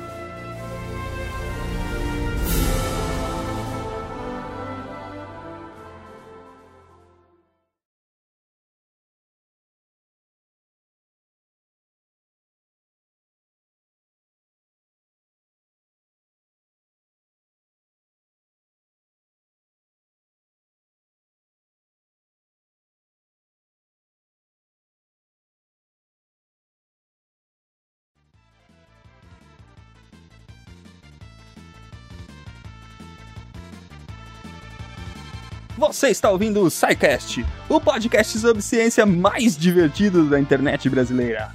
Você tem uma vinheta de verdade que fez isso, né? Você Tem, jura que tem, não é ele ah, tem. tá. E quando Sim. ele faz isso assim aleatoriamente, eu fico realmente assustado.